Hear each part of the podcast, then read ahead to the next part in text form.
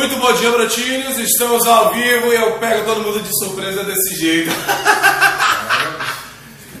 um sábado meio conturbado, meio apressado, mas estamos aqui mais uma vez. Vai tapar podcast com vocês, com meu brother Nairo Botelho. E aí, irmãozinho, como é que você tá, velho? Suave? Foi rápido, mano. Foi rápido, você acha que. Vou fazer uma flexão pra aparecer, pra forte na, na live. Pode crer, mano. Deixa eu só ver se eu consigo. bara. Só um minutinho. Gravar.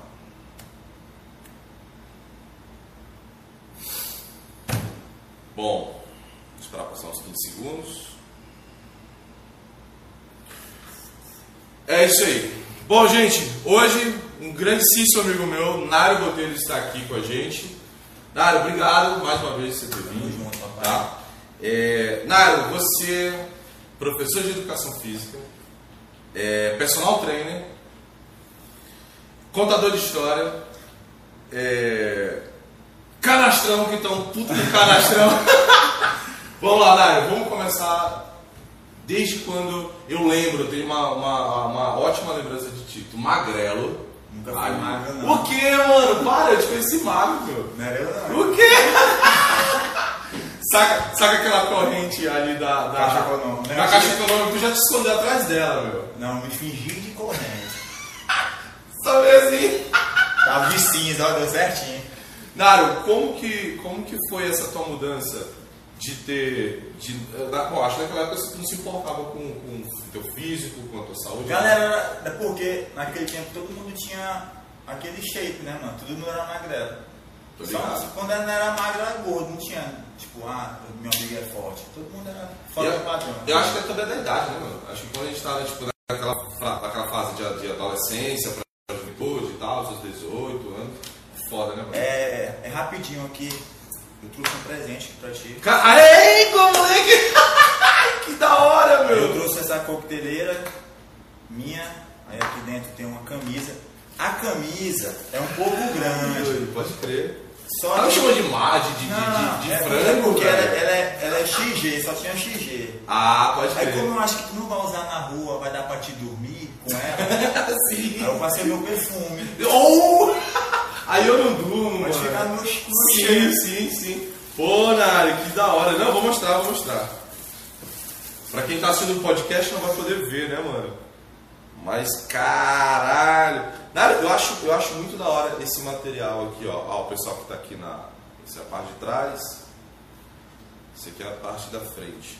Nairo Botelho. Tá aqui. Teu Instagram, né, meu? É, exatamente. Nairo Botelho. E tá com teu cheiro mesmo, né?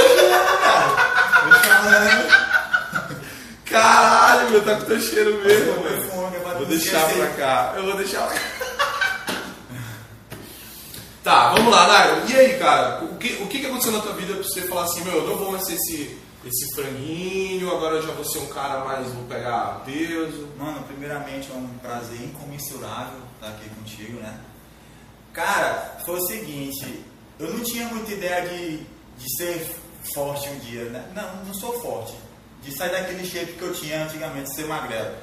Como é que aconteceu? Eu jogava vôlei pela escola, praticava natação, praticava boxe e pensei em fazer física por, por causa do esporte.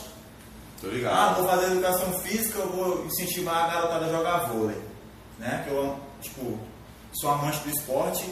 E com isso, entrei na faculdade, minto. Em 2010 eu servi o exército, comecei a treinar a musculação. Aí eu treinava, eu, aí foi quando eu me empolguei. Aí eu, caralho, mano. Aí eu já entrei no mundo das drogas. Aí, tipo, a galera, tipo, crescendo e eu, genética ridícula minha. Aí eu não vou expor meu amigo, né? Sim, sim. Eu falei, mano, é o seguinte, eu quero crescer, velho. Aí ele, não, tem uns danoninho aqui. Aí eu falei, não, pô, danone eu como todo dia em casa, minha mãe já compra. Não, mas é outro tipo de danone. Aí eu, não, já é, então. Comecei, mano, eu tomei uns veneno e pá. Tinha que idade, mais ou menos. 19. Pode crer, pode crer. 19 aninhos, eu era novinho. Pô, eu tinha acabado de te conhecer então, bro. Não, a gente se conheceu. Eu- quê? Quando eu fiz a 17. corrente lá na praça, eu tinha 16 anos. Pode crer. A gente do Trisca lá. É, é verdade. Aí, aí eu comecei a treinar. Comecei a treinar em 2010, 2011, eu já comecei a dar aquela caixa, né? Hum. Só que tomando hormônio, não tava crescendo. Eu fui naquele bagulho localizado. Isso, da, da injetável. Injetável mesmo. Aí eu comecei a aparecer, né? Aí tá, aí foi quando eu saí do exército em 2012. Servi 2010, 2011, 2012 eu vazei do exército. Aí a trabalhar no shopping, do shopping eu fui para uma empresa. E dessa empresa eu trabalhava muito viajando. Aí eu falei, velho, assim eu não vou conseguir estudar. Aí eu saí da empresa para não estudar. Velho, eu pedi as contas, fui estudar. Comecei a educação física, estudando e treinando, tomando drogas e treinando. e a galera criticando, vai morrer. Eu falei, bicho, é o seguinte, prefiro morrer bem vivido do que mal vivido. Mas eu era muito magro, bicho. Eu não ia comer ninguém não, viu, naquele tempo. Aí, Hoje aí. mudou? Hoje mudou? Tô, tô, tô namorando, né? Ô, que massa, que Com massa. uma mulher espetacular, sensacional. Muito bom, muito bom.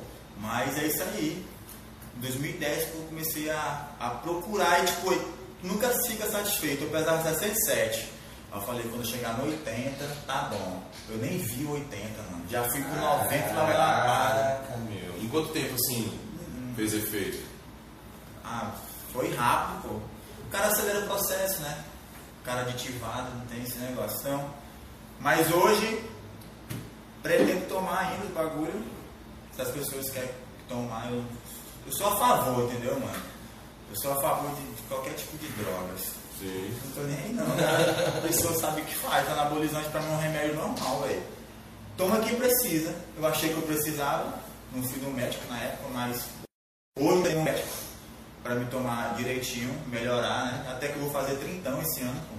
Aí já tem o que? Acho que uns 15 anos que a gente se conhece, mano. É. Tu, tu acha que essa parada da- de você usar anabolizante e tal, é, assim, sabemos que agride muito, né, mano, o corpo da gente, porque é uma. É uma, é uma não, próprio não se diz a bomba, né, mano? Você toma bomba. Mano, tudo e é, é muita coisa agride. Se eu beber muita água, eu morro. Depende da É. quantidade, entendeu? Depende da quantidade. E detalhe, eu não bebo, eu não custo ficar saindo, tipo, ah, final de semana vou tomar uma gelada. Não, meu bagulho, meu- o meu problema é só me ficar em casa, treinar. E agora eu tô na hora de fazer dieta, porque eu botei na minha cabeça que eu ia ser exemplo, tá ligado? Tipo, a galera da área fica se desleixado, corpo foda, pai pra caralho. Eu falei, mano, vou ser exemplo disso aqui.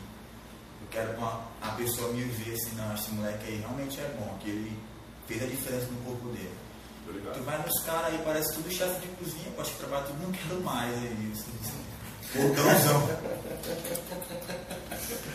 Porra, Mas enfim, é isso aí. O que, que você quer saber mais Ah, de mim? não, é, a, a gente tava, ele tá falando sobre a aplicação de, de, Hormônio. de hor- é hormônio que se aplica, mas tem outros tipos, é, é assim, você faz meio que uma- hormônios, um ciclo, né? Tem os hormônios, aí tem vários tipos de de hormônios, né?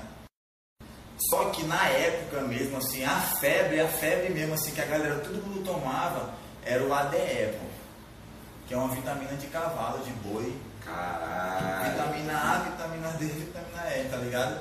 E a galera puxava aquele bagulho na seringa e aplicava no músculo, tipo, tipo como se fosse inchar. Caralho, velho. botava no músculo, aplicava e às vezes inflamava, estourava. Comigo nunca aconteceu isso.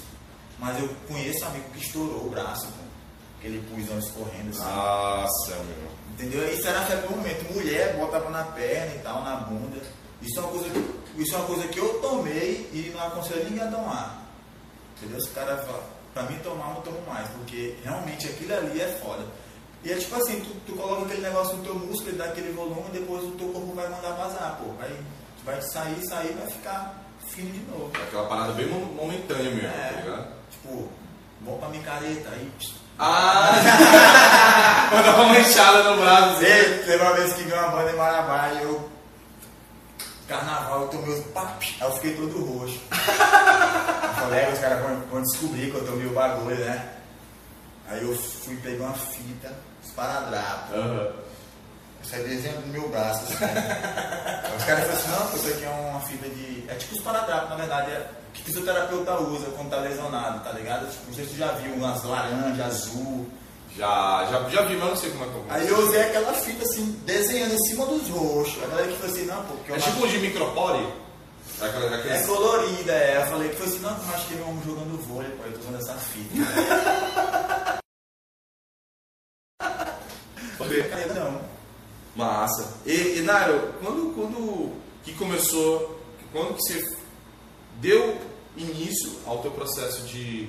Aliás, você já falou que você começou a, a desde novo que você é, é, se envolve com, com esporte, né? Então você sempre foi ativo. Não sabia que você era, você você era pugilista, mano. Já treinei boxe também. É mesmo, meu. Já E aí- tudo um pouco. E aí, mano, aonde que entra a parte acadêmica? Onde que você começa a se formar? Onde você começa a, meu, eu tenho que estudar, só, só, só ficar treinando não dá, tenho que estudar. Foi assim, te- no tempo de escola, que tinha, não era nem o Enem na época, era aquele processo seletivo, né? Que era três provas. Brise. Brise e o processo, sei lá, né? Brise pro céu, pode Eu nem lembro que Já da UEPA. eu era interessado pra caralho na época de escola. Percebo. Aí, aí eu pensava em fazer, porque lá em Belém tem uma faculdade muito boa, pô, a UEPA. Só de educação física, uma faculdade, tipo, tem tudo lá.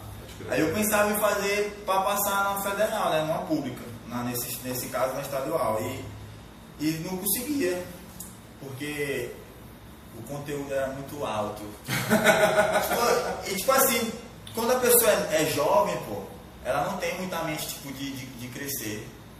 Entendeu? Às vezes tem. Aí foi quando eu me liguei que eu precisava estudar. Foi quando eu vi a galera do meu tempo de praça, daquela nossa resenha ali na, na época da Parada do Guaraná, aquela resenha se formando, bicho. Eu falei, é, caralho, os caras já estão formados, mano. E eu tô bem aqui. Vendo tempo passar. Aí tem que passar e. Aí tem um amigo meu, Catego, jogava vôlei comigo, ele me falou uma coisa que eu nunca esqueço. Ele falou assim, Naira, os 16 anos é massa, bicho. Não faz porra nenhuma. Só vai pra escola, empina pipa e caralho. No 17 começa a melhorar. Já tá sendo ensino médio. No 18 é fenomenal. Começa a comer gente, começa a sair, a mãe não importa mais. 19, 20, nem se fala. Já comeu todo mundo. Aí eu pensando, não, eu não comi todo mundo porque eu era feio pra caralho, não comia, não comia ninguém. Mas enfim, qual era a moral da história? Ele falava que quando chegava nos 20 anos, 29, 30, era desesperador, pô. Quando tu via que todo mundo já tinha uma coisa e tu não tinha nada. Aí foi quando eu falei, rapaz, não quero chegar nessa minha fase dessa de desesperado, não. Vou começar a estudar. Porque, tipo, quando eu tinha, eu entrei na faculdade, eu nem lembro, velho, 22 anos, 23, 22. E com 22 já tinha amigo meu já estava formado, pô. Engenheiro Pode crer. mecânico, engenheiro civil, Pode crer. um carro, moto, e eu tinha porra nenhuma. Eu falei, não, vou começar a estudar. Aí foi quando chegou a é, educação física particular em Marabá. Eu entrei na faculdade. Entrei, quando entrei eu estava trabalhando nessa empresa que eu, que eu te falei, que eu saí. Aí eu viajava, voltava, viajava, voltava, aí eu parei de estudar. Aí eu saí da empresa só para estudar. Aí eu saí e fui estudar.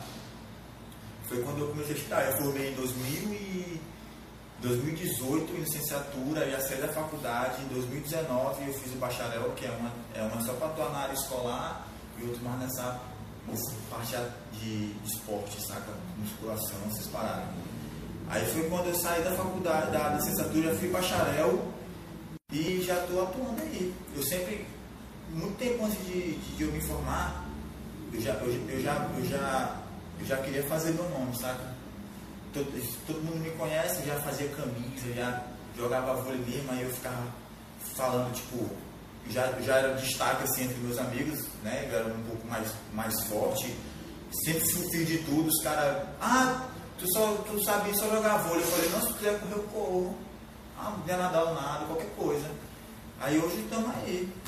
Dizem, dizem que eu sou referência, né? Na cidade. Você acha que é, bro? Eu acho que eu sou o melhor, mano. Eu sou o melhor que tá tendo.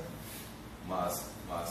Uma, uma, uma, uma, uma dúvida que eu sempre tive, meu, sobre, sobre personal. Assim, é a, a dúvida de um leigo, tá? Eu sou totalmente leigo. A última vez que entrei na academia, porra, mano, 2012, eu acho, 2013, a última vez que entrei na academia. E eu sou totalmente leigo, né? O personal, velho, ele tem, ele tem a, a, a, a formação dele, ele precisa ter apenas um conhecimento e simplesmente se jogar. É, é, uma, é uma vibe que você aprende, tá, praticamente tudo você aprende com o tempo, né? Mas você acha que não precisa de uma preparação, você não precisa de um de, um, de, de formação para você poder. É o seguinte, antigamente é, aqui em Marabá tem uma pessoa que ela era atleta, é atleta até hoje, e o conselho cedeu para ele a carteira para ele trabalhar só com personal trainer, sabe? Só com preparação de atleta. Isso muito antigamente é, era autorizado. Hoje só pode trabalhar de personal trainer quem é formado em educação física. E em bacharel. Licenciatura? Não? Licenciatura só escola. É. Mas aqui em Marabá, no Pará, ainda pode ser licenciado, porque abriu há dois anos atrás, há três anos atrás, é, bacharelado. Então, o conselho tinha em mente que não ia cobrar uma coisa que o Estado não proporcionava. Como é que eu vou cobrar para dar aula só de bacharel, sendo que aqui não tem nem curso, velho? Não tinha nem curso aqui no Pará, entendeu? Na região do norte aqui, praticamente. Aí agora que eles já estão pegando mais no pé, saca? Só já estão começando a cobrar, só vai, só vai é, atuar quem tem bacharel, mas infelizmente tem gente que não é nem formado e dá aula. Entendeu? Isso eu acho isso muito errado. Só porque o cara sabe, isso não tem nada a ver. Não é justo, não é justo com quem estudou, né? Não é justo com quem estudou. Não é só porque, sabe, eu sei andar de carro, vou ser instrutor de, de autoescola, tem que ter um curso, eu acho que é assim. Bom, bom. Entendeu? Não é porque eu sei que Dorflex é pra dor e vou falar pra pessoa tomar. Vai, vai no médico. É, vai no médico, pode tá ligado? Vai no médico. Então acho que cada um tem que chegar no seu tempo. Aí os caras, ah, né, mas passa necessidade, o cara vai precisar trabalhar. Sim, tem inúmeras profissões que não precisa de certificado, velho. Entendeu? Vai trabalhar numa loja de vendedor, vai, vai ser hippie. Eu, eu, eu, assim, eu, não, eu não, nunca vi um caso desse acontecer, porque realmente não, não é minha área. Mas pode acontecer, tipo, você, você, tá, você, você não tem a formação, você está direcionando o, aquele cara lá que está malhando, aí acontece uma lesão. Aí o cara faz alguma coisa. O cara vai atrás de quem? numa situação dessa? Tá do médico, né? Porque ele médico. vacilou. Cara, cara que não tinha informação, cara que não tinha. apenas sabia, né, na prática. Mano, se, sendo, sendo sincero contigo, Júlio, tudo que eu sei hoje do meu trabalho, eu acho que eu aprendi na faculdade 10%. Pode crer. Entendeu? Eu fui correndo atrás. Antes que eu me formar, já, já fazia curso. Belém, aqui em Marabá, ia para Brasília, antes de me formar. Aí quando eu me formei, eu só fui procurando fazer curso. Porque o mal, o mal da pessoa é achar que só da faculdade é suficiente, entendeu? Teve uma vez que eu virei com um, cara aí falei assim pra ele. Falei, irmão, vou te dar um toque. Aí ele, qual papo? Não tem esse movimento que tu tava fazendo? Tenta fazer assim, que vai ser melhor pra ti. Aí ele, ah, agora tu quer me ensinar, é? E formou junto comigo. E rapaz. Depois daí, bicho, é difícil dar um toque pra alguém, sabe? Eu procuro, eu procuro ensinar, porque, porque eu tenho na minha mente o seguinte, que para o cara ter sucesso, ele tem que ensinar o que sabe. E ele tem que, que, que praticar o que ele vende. Tá, sabe? Se tu, for, se tu é formado em educação física, eu vou te ensinar. Júlia, eu fiz um curso top ali. Foi isso, isso, isso, isso. Da mesma forma que eu te ensino, que eu estou te ensinando, te passando as dicas, é uma forma de memorizar aquilo que eu aprendi. Sim. Entendeu? Não adianta nada tu estudar ali, já sei. Pode ter certeza que vai né? esquecer, mano. Exatamente. Entendeu? Da mesma forma, não adianta nada eu estudar, estudar, estudar e não for lá e não treinar. Se te forma e vai para uma, uma cadeira de escritório. Entendeu? Isso não vai adiantar, pô. É, as pessoas pensam que só estudar é o suficiente, tem que praticar. Tu virar para uma pessoa que nunca dirigiu e falar para ela assim, ó, para tu dirigir o carro tem que soltar a embreagem, devagarzinho acelerar. Vai pedir para ela fazer. Ela vai estancar, velho. Entendeu? Não adianta nada eu, tu, tu, tu ler uma coisa daquela forma se não for praticar. E, e eu acho isso tipo, super válido. Estudar e, e- e praticar. Aplicar aquilo que, que, que, tu, que tu estuda. Tu quer ficar milionário. Tu vai procurar ajuda com o cara que não tem um milhão? Não vai. Certeza. Como é que tu vai querer emagrecer se tu vai atrás de um gordo? Como é que tu quer ficar forte se tu vai atrás de um magro? Como é que tu quer ter um desempenho na corrida se o cara não consegue correr nem 100 metros? Apesar que isso não é válido. Tipo, um dos reco- recordes do Mundial das Olimpíadas, o Bolt, o treinador dele era gordão. Mas por quê? O cara tentou ser profissional, não conseguiu, mas se entregou, vou ser professor. Aí engordou. de- devido a aquilo, sabe? Eu sou com a teoria, né? Resolveu É. focar na teoria. Mas, é, voltando naquela outra pergunta, o cara tem que ser formado em educação física para trabalhar. Tem que ser formado. Ah, eu estudo. Tu estuda. Não é porque eu estudo engenharia que eu vou construir um prédio.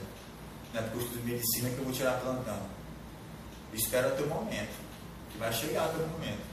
A hora vai chegar. O tempo tá aí, tá aí para todos. O mercado é grande, pô. O mercado é grande, eu tenho um horário os, os principais horários, que é de meia-noite, o meu tá cheio. Só que eu fico puto quando eu vejo alguém que não é formado dando aula. Porque aquela pessoa que não é formada tá dando aula, eu tenho certeza que tem cara que não é, que está formado para ser aluno devido àquilo ali. Sem contar que, que rola uma prostituição do caramba do, do trabalho, pô. O valor que eu cobro X, Y por horário, tem daqui que cobra Metade. que metade, paga, Menos da metade? paga nem o, a gasolina. Nossa, meu. Entendeu? Mas A aí. categoria desunida, Canário, ou não? Sim, pô. É mesmo, Tu velho. tira pelo papo que o cara falou que eu estudei junto com ele, né? É. Mas tem muitos caras parceiros, pô. Tem cara meu, amigo meu aí que são brother. Se tem um dúvida, manda mensagem pro cara. E, mano, como é tipo crossfit? Eu não curto muito crossfit, assim, de fazer todo dia. Eu treino de vez em quando. Porque eu tenho medo de fazer muito crossfit de virado, entendeu? Por quê, mano? Porque é, é, ali é cor de fresco, mano. Tem que ser só de vez em quando. Que viagem, velho, que viagem. Não, é, porque os bodybuilding queimam cross, sabe? Mas é um esporte da hora, mano. Ali o cara tem que ter sangue no olho pra, pra fazer. Eu treino com os caras. Não sei muito, eu pergunto pros caras, pô. Ei, mano, como é esse movimento aqui que eu não sei? Se o cara for orgulhoso, ele não vai perguntar. Porque ele vai pensar o quê? Pô, eu sou formado, mano. Perguntar alguma coisa que é da minha área, eu não saber. Mas isso é normal. Isso é normal. Tem tantos cirurgiões aí vai fazer uma cirurgia que nunca fez na cabeça, ele tem que perguntar para outro cara, pô, ele tem uma cirurgia aqui um nódulo que deu no cérebro da pessoa, que eu não sei como é que é, eu nunca fiz isso, cara, ó, tem que ser assim, assim, assim. Então ela tem que sair perguntando, se tiver dúvida, pergunta. Eu acho que a, a pior da, da burrice das pessoas é, saber, é achar que sabe de tudo. Pode Nário, o, o, o que, o, como a, a, a quarentena, a pandemia, toda essa situação afetou a tua, a tua rotina, afetou a tua vida, afetou a tua área? Como que isso, como que foi, velho? Como que está sendo, né? É, falar da minha vida devido à quarentena. Eu trabalhava na academia uma semana antes da, da de, de entrar nesse negócio de quarentena, eu eu saí da academia. Aí eu peguei uma grana, aí eu parei e pensei, vou pegar essa grana, vou guardar, vou trabalhar de personal trainer, eu não trabalhava ainda assim, né? Ainda estava pegando essa, esse trilho ano passado. E vou juntar mais dinheiro porque eu estava com o plano de ir embora para Florianópolis em setembro do ano passado.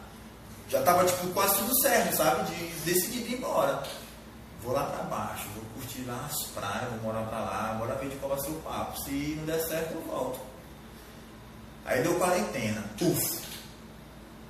Aí, mano, aí o dinheiro que eu tinha pego, eu comecei a, a gastar. Tipo, alimentação. E foi bem, na, na- foi bem no momento que antes da quarentena eu já tava, eu tava meio gordo, pô. Eu tava decidido a emagrecer. Falei, velho, eu vou ser exemplo. Não existe dentista banguela, então não tem que ter porra de professor gordo, não. Então eu vou dar exemplo. Vou fazer graça. E pronto, aí foi. Dieta, corrida, dieta, corrida, dieta. Aí eu comecei a gastar dinheiro, eu parei, falei, é, mano, tem que fazer alguma coisa. Eu comecei a dar aula na praça. Pra, pra galera da Velha Marabá, lá na Praça São Félix, funcionalzinho lá. A galera tava parada mesmo, ainda ficou aquele mimi, porra, né?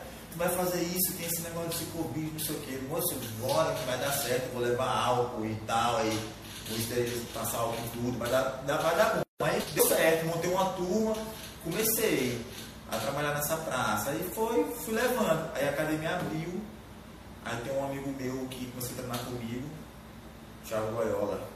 Agradeço muito esse moleque aí, porque ele que abriu as portas, assim, sabe? Tipo, na Supere, uma academia que tem em Marabá, uma ótima academia, inclusive. Apesar de eu fiquei sabendo que a galera gosta da minha cara, mas. mas você já devia estar acostumado com isso, né? Essa é uma coisa bem rotineira na tua vida, cara. Mas eu falo bem da academia, academia top mesmo. Ele me chamou pra me dar aula pra ir lá e eu comecei, mano. Dar aula pro cara, a galera viu meu trabalho, viu que eu desenrolava. E eu comecei a melhorar meu shape, metendo foto de antes e depois. E foi, estamos aí. Tô voando. Nário, o que que, na tua opinião, tá? Tu acha que estética e saúde andam juntas ou não andam juntas? Ou precisam andar juntas? Né? A, a procura da saúde traz a estética. Eu costumo falar isso. A procura da saúde traz a estética. Traz a estética. Tá, fora, tá, tá obeso, sedentário. Aí tu vai procurar ter saúde. Automaticamente vai emagrecer, vai olhar pro teu corpo, aí tu vai se sentir melhor. Aí quanto menos esperado já está melhor que antes, esteticamente. Então a pessoa que procura emagrecer por saúde, vai ficar esteticamente mais bonito, melhor. Porque, mano, é, outra coisa que me perguntou também lá atrás foi sobre o que deu na minha área essa quarentena. Uhum. Eu acho que ajudou muito, porque em relação à saúde. A galera viu que, que a atividade física ela, ela inibe um pouco a agressividade do vírus, né? Então a galera tá tipo, a cuidar da saúde, a correr, a praticar musculação, a, a fazer algum tipo de esporte. E isso automaticamente melhorou pra gente, né? Da educação física. Que a galera procura o profissional. Porque. Mas enquanto as restrições, meu, que eu fico, eu fico. É, quando eu te perguntei, agora era exatamente é, é, pensando nas restrições, porque eu tenho um amigo que é dono de, de, de academia, eu tenho amigo que dá aula de, de, de Muay Thai. Abraço, Nildo, abraço, bro! De Muay Thai e tiveram que se adaptar, e aí tiveram que fechar, e depois. Aí, porque assim, pô, você dar aula, por exemplo, Muay Thai, vamos usar esse exemplo é, você precisa aglomerar as pessoas ali. Aí se não for assim, você tem que, você tem que dividir, divide horário, divide o tatame e todo aquele procedimento. Gera custo, né? Você tem que se readaptar a essa nova realidade. E aí, contigo, mano, o que, que aconteceu? Teve algum momento em que você falou assim, meu, cara, eu tô perdido porque eu não posso fazer isso, eu não posso fazer assado, eu não posso dar aula, eu não posso aglomerar, eu não posso. Teve um momento na, na tua vida? O único momento que eu, me, que eu me senti perdido foi bem no começo. Aí logo eu me achei, que foi quando eu estava na praça. Mas quando as academias abriram, pronto, eu tô no, tô no meu barco, tô tranquilo. A única coisa chata é a máscara, né?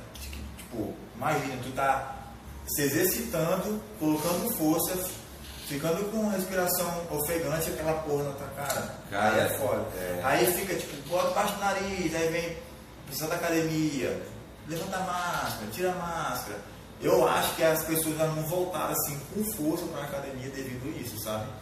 A máscara incomoda muito. Você acha que um dia vai voltar? Não? Vai, essa porra vai acabar. Vai. Pode crer. Vai acabar. Várias outras paradas aí que já matou milhões de pessoas acabou, que isso não vai acabar. Pode vacinar todo mundo, eu já vacinei mesmo, pode só a segunda dose e eu não vou dizer que eu, tenho medo, que eu não tenho medo do vírus, porque a pessoa quando fala que tem medo, não tem medo, morre. Mas se vier, mano, acho que eu estou preparado. Caraca, falando em morte, agora que você falou em morte, é um assunto bem, bem pertinente na tua vida também, né, mano? Você, você beirou aí algumas vezes de, de descer as cordas, né, velho? Caio, você é um cara que Mano, eu não sei se mais, mais algum outro amigo meu já caiu mais de moto igual você, já se quebrou igual você. Se quebrou não, mano. Você capota, se joga a moto, se arrebenta da PT. Tu balança assim, limpa, bora, parte pra outra. Os caras têm que saber cair, né? Caralho, meu, fala aí. Não, eu concordo, eu concordo. Tem que saber cair, você tem que ter um jeito até pra cair, até pra se fuder, né, mano? E Júlio? Na cara, na área, o bicho chama acidente. Eu não sei hoje, mas eu lembro de várias vezes eu vou falar contigo. Você tá todo enfaixado, arrebentado lá. Pô, Nário, melhoras aí pra você. Um ano depois fala contigo, você tá enfaixado, mano. Eu falei, caralho, não, já, ah, isso, aquele lá já foi dois acidentes atrás, né? Bicho, é, acidente na minha vida é um sinônimo. minha mãe me conta essa história, mano, que eu tinha nem um mês eu caí do carrinho de bebê. Caralho, dele. A cabeça. Tu acha, tu acha que o, o é, é, é, Nairo Roteiro é um acidente no bom sentido? Não, minha mãe disse que, que ela que queria ter filho, eu nasci, não foi aquela gozada sem querer. Eu tô falando hoje, você, o Nairo Roteiro hoje, foi um bom acidente? Ou não? Você, você realmente foi construindo aos poucos? Ou pá, estourou do nada, você não sabe? Não, eu fui construindo aos poucos, porque tipo, antes de eu me formar, eu já vinha sabendo que um dia eu ia me formar, então eu já vim vendendo aquilo. Hum, Fazia camisa. Ah, mas tu compensou natação. Aí eu pegava o meu desenhozinho que eu tenho, que é um, um- uma cara tipo uma caricaturazinha minha, fazia natação. Aí eu pegava as academias que eu treinava, colocava de, tipo de patrocínio, me dava um real. Eu só- era só pra entender que tinha, se tinha um patrocínio. Não, Hum, moleque, moleque é patrocinado. Porra nenhuma, tudo do meu bolso. Voltando aos acidentes, Júlio. Minha mãe disse que eu caí do carrinho com um ano de idade. Um ano? No carrinho. Caralho, meu. Tava num carrinho ali e tal, acho que já queria brincar de levar por desde pequeno. Pode crer, pode crer. Aí foi. Passou o tempo, eu não lembro quantos anos eu tinha, quebrei o braço.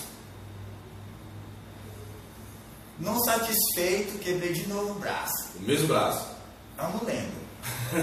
Sei que eu quebrei esse aqui uma vez, esse aqui três, se foi esse aqui dois. Caralho. Sei que tá. Aí foi, pai, brincando e tal, e pá, outra vez o braço. Já foi pra terceira. Aí uma vez, minha mãe, eu tinha uma bicicleta. Aí meu pai, olha, não pega essa bicicleta. Não é pra te andar, que eu tava de castigo. Eu falei, não, vou buscar água. Aí meu pai vacilou e eu passei com a bicicleta e o bujão e fui. Tem aquele semáforo da Velha Marabá? Sei. Eu vi, eu não sei se é porque meu grau tava errado, sabe? Mas eu o carro longe, quando eu fui atravessar a rua, o carro bateu em mim. Não é que eu bati, foi bicicleta para um lado, bujão pro outro, óculos pro outro. Quebrei o braço de novo. Puta merda. Aí esse- e- esses, esses outros que eu quebrei aqui no cotovelo, era só aquela de, de botar o gesso, né? Que Só só- deslocou. É, Só lugar. falava quebrar. Agora aqui não, quebrei, botei foi pino mesmo.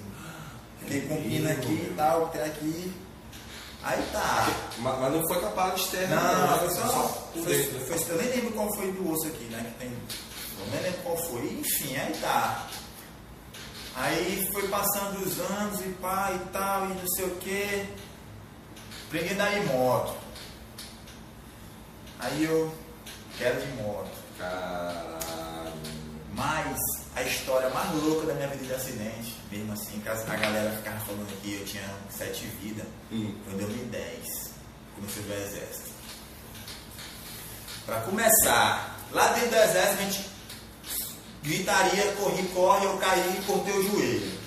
Aí levei uns pontos. Aí beleza, aí cicatrizou. É, eu ia de moto, olha a loucura, mano. Meu pai ia me deixar todo dia no quartel. Todo dia no quartel. E na época a Transamazônica não era assim, pô. Pô, eu lembro. Lembra que era, era igual? muito escroto. Era, era igual, era igual pra fora da cidade, né? Só dividia a faixa. E veio uma- um carro na mão contrária com um farol ligado, pô. E o farol que estava ligado era o farol de fora da pista. Aí de longe, à noite, cinco e pouco da manhã, parecia que era uma moto no meio da pista. Quando chegou em cima, eu vi que era uma, uma D10, velho, até que de ferro. Aí eu só joguei o corpo assim, ó, pra, pro lado, aí bateu do lado, meu pai caiu no chão. Quando meu pai caiu, eu já caí, já rolando, já fiquei em pé. Eu, opa, né, pá,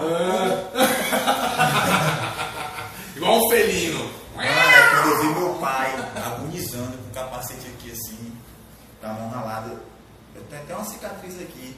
Aí eu fiquei desesperado, né? Eu tirei aqui a, o capacete dele aqui, pra, só a, a faixa aqui, né? Uhum. Aí chegou a ambulância, tá? Meu pai, ó, meu filho, vou te mais pro quartel não.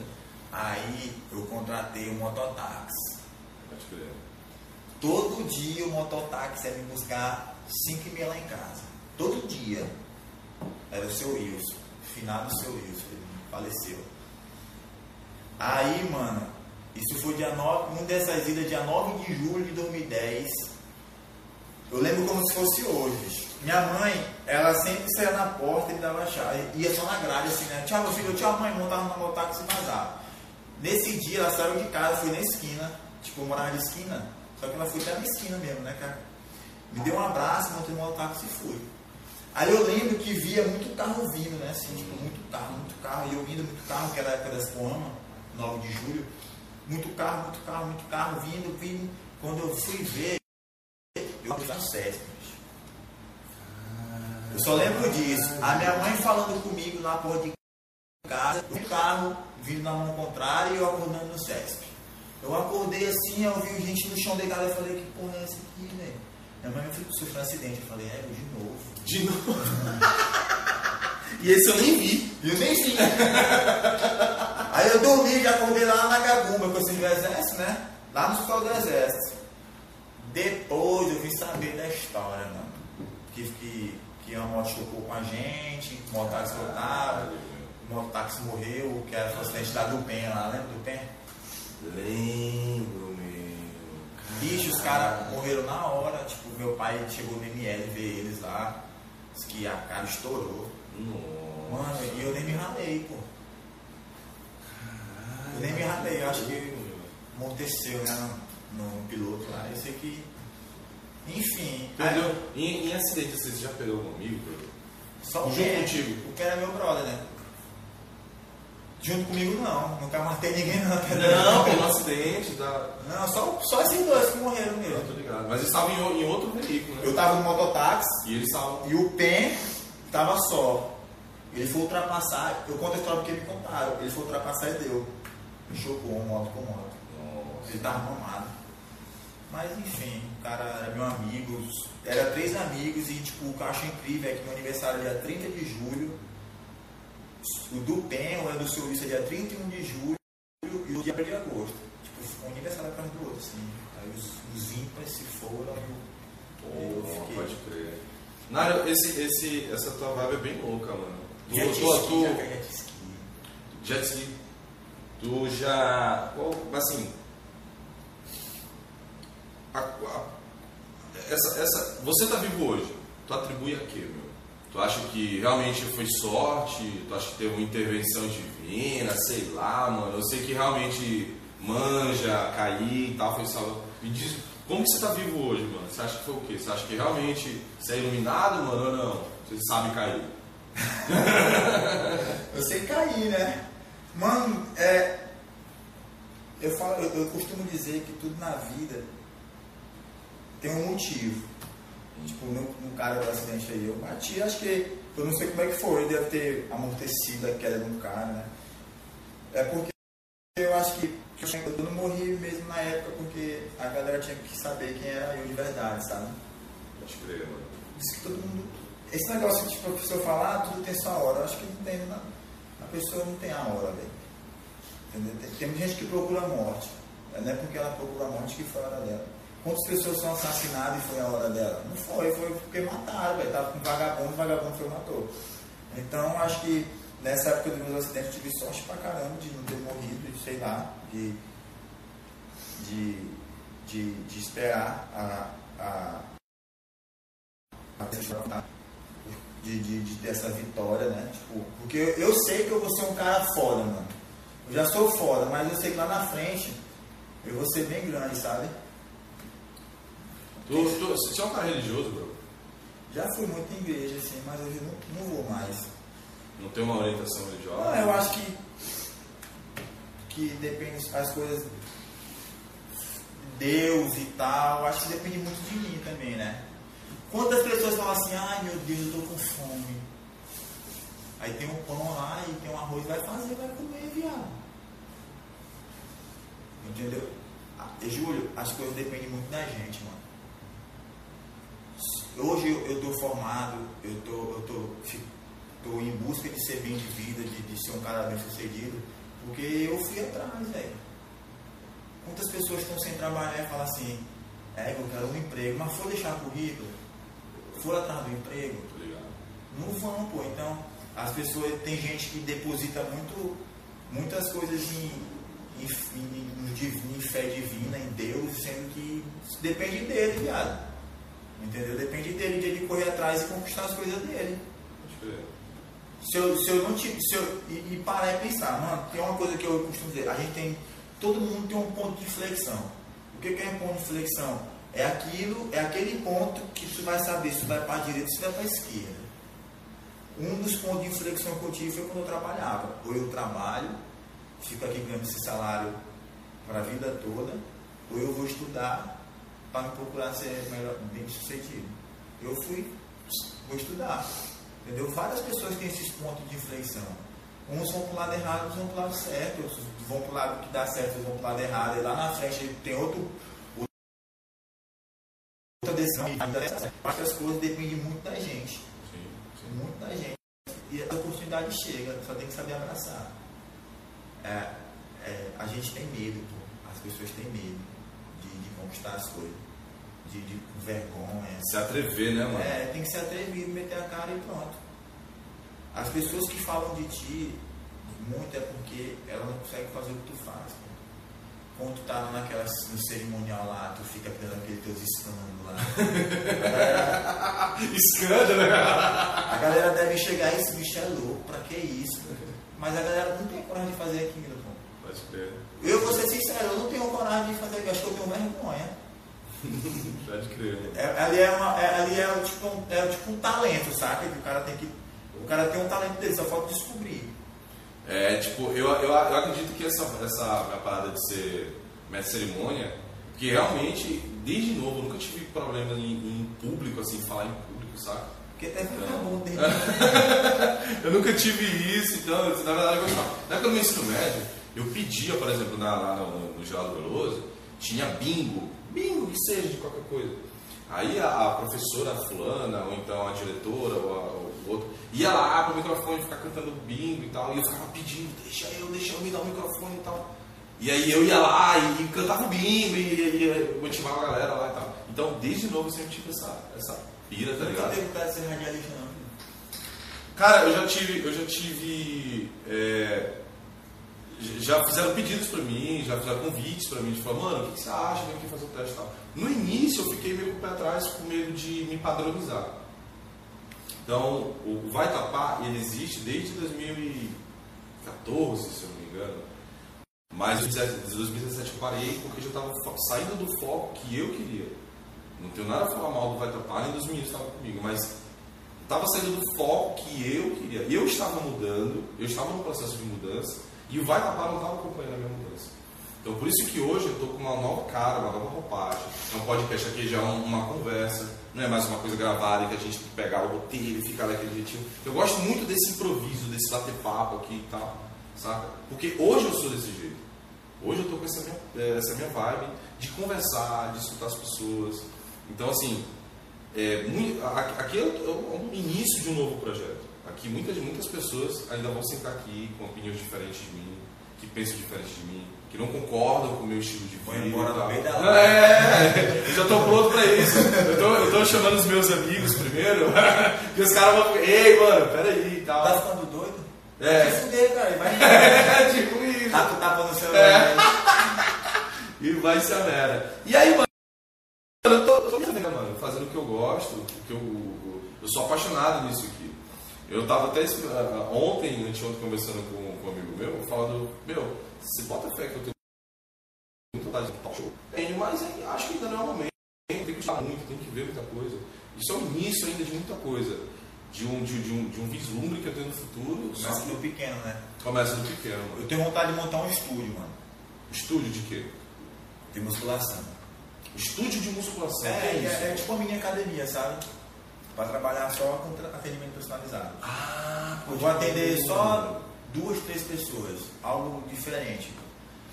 Hoje tá tendo muito isso, não tem, Nário? Por Tem. conta da, da, da, da pandemia. Tem, tem, tem aqui em Marabá deve ter uns dois, três, assim. É. A Mas- pessoa meio que cria na casa dela, É, né, na, na na casa área. dela e tal. É. Aí eu tinha em mente de montar um negócio, tipo, extraordinário, sabe? Ah, vou montar, vou comprar os equipamentos, vou montar isso, vou montar aquilo. Aí quando eu, eu, eu paro para trocar ideia com pessoas hoje que são grandes, eu percebo que nem tudo é assim, pô. Eu tava trocando ideia com um cara que tem uma distribuidora, ele falou, Nário, quando eu comecei, eu comecei com uma máquina que, que não sei se sacava ou se limpava 10 quilos de arroz. 10 quilos. Depois foi para 60, 300.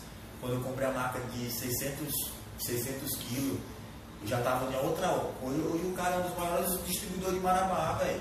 Do sul, que da região toda. Então, foi onde eu percebi que, que, que, a, que essa minha ideia extraordinária de fazer um estúdio pica não era assim, eu tinha que começar do negócio pequeno, sabe? Tipo, tu tá brincando aqui hoje, nessa resenha nossa, mas vai que um dia tu tá no Multishow aí. Já pensou, meu? Mesmo na Globo, pelo amor de Deus.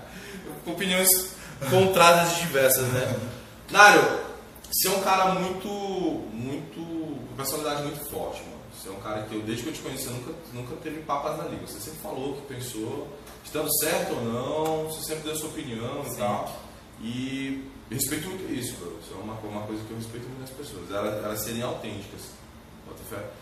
Aonde que isso chegou, chegou a atrapalhar na tua vida no sentido de que existem pessoas que mais é que existem mais pessoas que não gostam de você do que pessoas que gostam de você. E o gostar que eu estou falando são pessoas desconhecidas.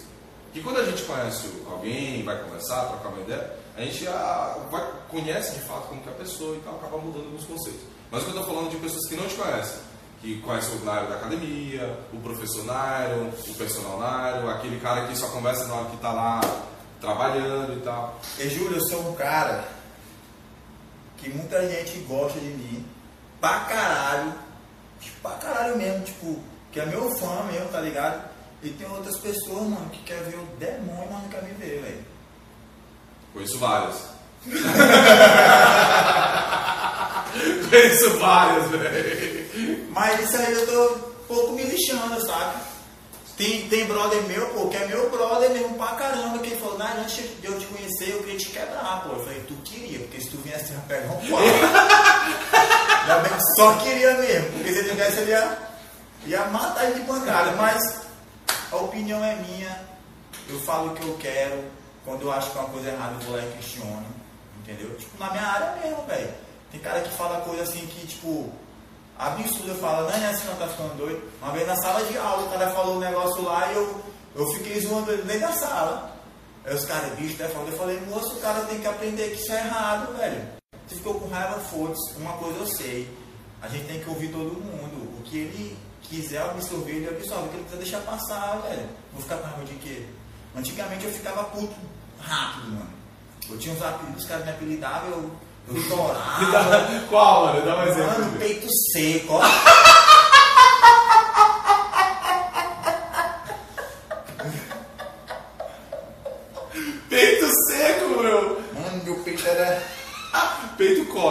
Dava pra tomar um tacacá. Era negativo Um aqui, mano. buracão mesmo. Eu ficava puto, mano. Eu ficava puto. Aí depois eu entrei na onda, sabe? A galera ficava me queimando, aí eu. Ah, foda-se. Isso, isso faz parte. Aí isso na época eu era o magrelo, né? Aí quando eu comecei a, a sair do padrão, a ficar tipo, já um pouco maior e tal, a galera já, tipo, a galera me respeita, sabe? Tem cara que gosta de mim pra caramba, tem outros que não estão nem aí. Cheguei em academia, pô, tem amigo meu de profissão que dando na minha cara. Hum, E eu falei, foda-se. Tô nem aí. A opinião é minha. Tem vezes que eu troco ideia com os caras e os caras ficam, bicho, isso, não. Tem que fechar mais tua boca. Eu falei, não, então tá tô ouvido, vou falar do mesmo jeito. A opinião é minha. Tu sabe como é que a gente troca ideia, eu discuto com os caras, os caras vão embora, eu tô nem aí. É por isso que eu falo, mano. Às vezes eu. Eu. Eu acho que eu, aquela minha queda de um ano de idade me deixou foi divisor de águas ali, ali, tudo mudou. Minha mãe vacilou aquele dia. Dário, você, você mora no. no você, se- nasceu e se criou na Velha Marabá? Nasci e me criei na velha, eu morei na velha até. é, eu morei. Eu morei ali perto da, da Caixa Econômica hoje, perto da Caixa Uhum. Econômica, até acho que meus 14. Aí dos meus 14 eu fui pro cabelo seco. Morei lá no cabelo seco. Aí no cabelo, quando eu morei no cabelo seco, uns dois, três, quatro anos, não lembro, fui pro Novo Horizonte. Novo Horizonte é- o Novo Horizonte é bom e é ruim ao mesmo tempo. Por quê? Lá é bom que ninguém fala da tua vida. Eu conheci o vizinho do lado, porque lá vendia Coca-Cola. Aí eu tinha que trocar ideia com ele, mas o resto ninguém sabia da vida. Era na velha, parceiro. Na velha, é respeitada. O fuxico lá é grande. E era bom por causa disso. Agora a velha Marabá é boa por quê? Porque tu tem aquela resenha de ficar na porta até tarde. Tu sabe quando vai lá Sim. pra, pra, pra velha trocar de alguém, fica lá de boa até tarde. O máximo que passa policial perguntando o que, que tá fazendo ali. Não, estamos aqui confabulando e pá e tal. Os caras, sei isso, já bem que nós estamos falando. É logo embora com raiva. Vai logo embora. Pode crer. Aí hoje eu moro na nova. Tá morando na Nova? Pode crer. Tô morando- Quanto tempo você mora lá, meu? Tô morando um ano, por favor. Tem um. você tá falando de favor, meu. Ela é porque eu comecei a namorar, a minha namorada mora só, né? Aí eu ficava preocupado com ela sozinha. você tá morando com ela. Eu né? tô morando com ela. É, de favor, ela que deixa assim, fala, meu, É, fica morar- aí, aí. fica aí e tal. Levei um tênis, dois tênis. Duas com uma cueca. Eu correr hoje, eu ia de chinela, aí eu deixava o tênis lá e ia de chinela. Aí, uma cueca, quando fui ver, quando foi ver, um dia ela falou assim pra mim, é, você tem que me dar 100 reais. Eu, pra quê? Não, que eu comprei um armário. Eu falei, não, já né? Armário Já, já. tá- já, já sentou, sorriu e dividiu. Hoje nós temos até, até vaca já. Pode crer. Você é um fazendeiro da lição. Pode crer, mano, pode crer. Vou te dar uma picanha de presente. Oh, que delícia! Esperar um dia, quando matarem ela. Não, vai, vai ter, vai ter. A gente vai. Vamos ter esse sonho de ter um. Pode crer, mano. Eu tô te perguntando isso sobre o local onde tu mora porque, cara, a Velha Marabá é um lugar onde tem, onde tem muita figura, cara. Ali eu, eu lembro, eu moro aqui em Marabá já tem uns 27 anos. Eu nunca morei em outro lugar que não fosse no, no núcleo Cidade Nova. Eu já morei na Laranjeiras, no centro da Cidade Nova, hoje eu moro no Novo Horizonte. Mas eu, eu sou fascinado com aquela, com aquela galera ali da Velha Marabá, mano, porque é pequeno, mas parece, mas parece que, que tem muito, muito conteúdo ali. Eu, a Marabá inteiro, mano, eu, eu, eu perambulo por aí, tem muita coisa boa, mano, que eu vou mostrar aqui. Mas a velha Marabá, mano, é um, é um jeito assim, velho, que a- a- as maiores figuras, os meus amigos meus mais engraçados que eu tenho hoje, os caras, se não nasceram lá, os caras se criaram na velha Marabá. Mas por quê? A Velha Marabá, ela é o melhor bairro que tem, mano. Não, peraí, peraí, peraí. Eu vou te falar o porquê. Se tu quiser é, aceitar, tu aceita, senão tu fica com aquele bairrozinho lá. pra, pra lá. A Velha Marabá é um bairro que a gente se, cria, se criou como? Começou a andar, já ia pra rua, velho. Tu vê gente na rua no Horizonte. Não. Lá o cara tem 17 anos, 19, 20, a mãe dá passa talco, velho. Entendeu? Na Nova Marabá, tu não vê gente na Nova Marabá. Lá na velha, tu vai lá na rua daqui a pouco, quando o sol estiver mais fresco, quatro- tem um monte de molecada na rua correndo, pô. Então, como cada pessoa tem, tem, tem o seu estilo de viver, seu biotipo, sua, sua mente, tu vai, tu vai ficando, pegando um pouco de cada, velho. Eu, eu, onde eu morei na Velha Marabá, onde eu nasci e me criei até os meus 14 anos, que foi perto da Caixa Econômica, só ia mais pelo seco. Se ia pro outro lado era Vila do Rato. Se era pro outro lado era Santa Rosa. Aí a Velha Marabá, daquela linha que era meio. Ah, eu moro aqui no centro, que era meio preso. Mas mesmo assim era moleque doido. Ia empinar pipa no vajão, jogar bola no meio da rua. E quando vai ver se era nos tapas. E vou contar uma história desse assistir o jogo do Águia, né? Ah, Aí eu assisti o jogo do Águia aqui, pá, não sei o que, e tinha um amigo meu que é meu compadre hoje. Nós brigamos, né? ele deu um tapa na minha cara. Moleque, Ah, o óculos voou. Aí eu falei, para uma briga, ele por quê? Vou comprar meu óculos.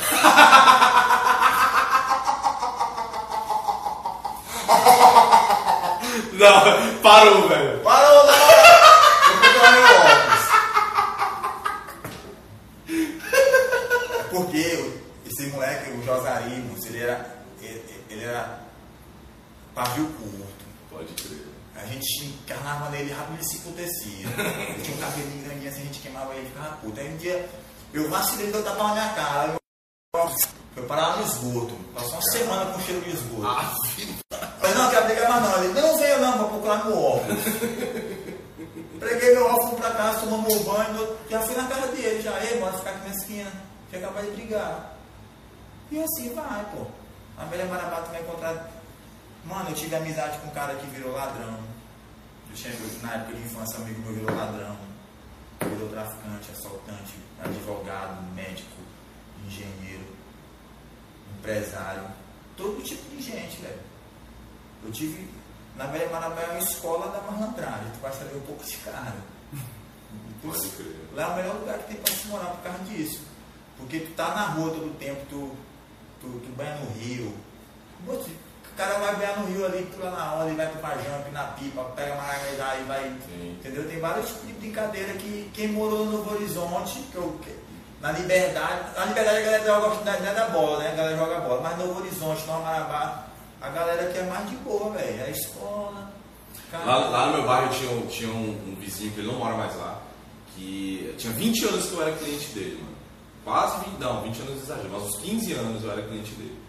E aí um, uma- um dia eu pego o jornal e vejo lá. é, é, cabeleireiro é, descobre, é, descoberta cabeleireira traficante há 15 anos. Quando eu li aquela porra, eu falei, caralho, eu não sabia que ele era cabeleireiro.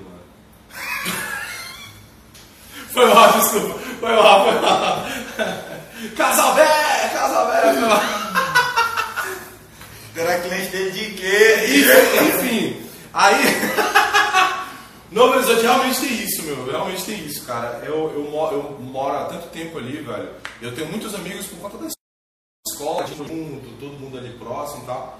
Mas dizer que é um, é um, é um, um bairro em que você fica na porta de casa, vendo, vendo o tempo passar, troca uma ideia e tudo.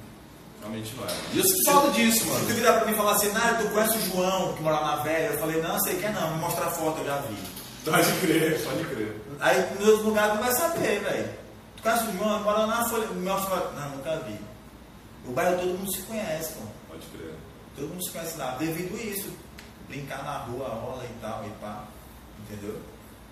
Enfim, mano. Pode crer, Mário. Nairo, Nairo, Nairo Botelho. Cara, é uma puta satisfação.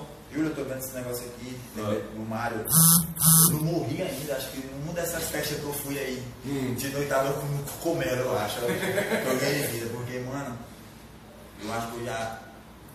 Minha última, meu último acidente assim, foda, feio mesmo, com as carteiras na perna aqui, foi com o meu amigo Kim Brown. Lembra do Kim Brown finado? Oh, afinado Quimbral, grandíssimo Quimbral. Tô lá na velha, ele, não, bola no poker comigo. Nairo, bora lá no poker comigo. Aí eu falei, aí bicho, tem cada missão, pai. Aí uma hora eu, tipo, você gosta, gosta de ajudar os outros, eu fui. Aí eu, o pneu da minha moto tava um pouco seco. Eu parei nos polos, é, enchi o pneu. Tem aquele banco parado da nova? Sim. Quando tu chega naquele, naquela esquina, moleque, tem um carro vindo. O carro não dobra, mano. É... Moleque, eu dei uma chibatada nesse carro. Que quando eu caí, eu já fiquei assim, só vejo o Kimbral passando, igual um urubuzão. já pretinho aí. Isso é muito idiota, velho. Isso é muito idiota. Por cima de mim assim, ó. Isso aqui foi ele com o braço assim, eu com a perna cortada. Eu- aí ele falou, bicho, tu queria me matar. Qual é, pai? Quer me matar, pô? Queria me matar de quê? Pô, se o cara queria matar nós dois. Mano, eu sei que minha moto ficou só um bagaço. Minha moto ficou parada até que eu arrumei ele. Aí depois de um tempo ele ficou com o braço machucado. Esse foi o meu último acidente sério mesmo assim, sabe? Aí de lá pra cá eu, eu vi que, que eu tinha que andar mais devagar de moto, tipo, andar só de 120 e tal. Só 120. Ai, desgrama. galera pensa que eu corro, pô, mas é porque eles andam devagar demais. Aí todo mundo quer devagar demais. Aí eu passo deles, normal. Verdade. Ah, já tá explicado os acidentes, né, mano? Mas é isso aí mesmo. Explicar muita coisa. Nário, porra, velho. Que papo foda, irmão. Gostei muito de conversar com você. Nós temos muita coisa que a gente pensa diferente, mas nós somos amigos, mano. Eu respeito muito isso de você. Beleza? Eu resolvi, eu, eu pensei ainda né, quando a gente tava conversando, eu falei, mano, será que eu vou entrar em polêmica com o Nairo aqui sobre alguma coisa? Ah, não, mano, isso eu não quis, sei lá, mano, sei lá. No meio da conversa eu pensei algumas coisas e fiquei, ah, eu quero saber. Ah, eu não vou falar agora, meu, eu não vou falar. Mas, tipo, eu falei, não, esse aqui é um papo mais pra gente, pra eu te apresentar, Tá essas as pessoas. coisas. É, mano, é porque eu acho que no contexto que a gente tá aqui não, não é legal, mano. Acho melhor a gente ter um papo mais de Isso boa. é, é putaria, né? É, no mínimo. Tá vendo negócio de cu, tá sabendo? Eu, hein? É, Tá vendo? Chega, ah, chegou ali no nosso assunto. Não. Chegou o cu, mano. Mas- falei, não, mas não, vou te para, ver. Para, para. bom. Chegou Nário, mais uma vez, obrigado, bro. Você quer falar alguma coisa para as pessoas? Quer dar teu recado? Tá aí aberto, irmão. Só quero deixar um recado pra galera procurar se cuidar mais, né? Já que eu trabalho, já que a educação física hoje é, da, é uma área da saúde, eu prezo muito isso. Apesar de que já fiz muita merda na minha vida de ter tomado esses negócios, tipo, que não vai, futuramente, sei que isso vai me prejudicar. Mas, se for pensar no futuro, mano, o cara não vive. Então, eu quero que a galera se cuide, que a vida é muito curta pra ser pequena. né? É muito curto para ser pequeno, então temos que viver intensamente. Curtir o que tem que curtir, não ligar para os outros. Viver a vida. Muito curta pra ser pequeno, mas eu não entendi o porquê. Eu fiquei aqui pensando, caralho, mano, como assim, meu? É, Júlio, quando as pessoas morrem com 40 anos, pô, morreu tão jovem, ela podia viver mais. A vida de qualquer momento, de qualquer forma, a vida é curta, pô. Pô, ligado. Só que ela pode se tornar menor ainda. Ah, entendi, pode crer. Pode crer, entendi. A vida, a, a vida, a vida é, uma, é uma coisa que, que, que a gente nunca vive tudo que tem que ser vivido, velho. Pode crer, meu, pode crer. Se, se, é pra te- se a vida fosse para viver de 1 a 10, a gente vive até 6, velho. Caralho, deixa eu parar pra pensar nisso. Quantas coisas tu não faz, na, tu tu não faz com, com, por preconceito dos outros? Quantas vezes as pessoas têm vontade de fazer uma coisa e não faz por, por medo de alguma coisa? Entendeu?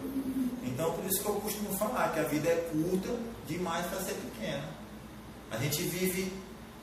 As pessoas pensam que vivem intensamente, sendo que poderia viver muito mais. Quantas pessoas que, que morreram aí, mano, um amigo nosso, jovem, a vida foi curta, pra, foi pequena para ele. Pode crer. Do que era curto se tornou pequeno. Pode crer, mano. Pode crer, que foda. Pô, Ararão! Obrigado, mano. Podcast vai estar pago, sempre que possa aberto pra você, irmão. Se quiser vir de novo, outro momento, trocar uma ideia. Se você quiser ser mais polêmico numa segunda vez, a gente vem, a gente vem pra batalhar aqui, mano. Eu vou acabar com a tua vida, mano, aqui nessa mesa.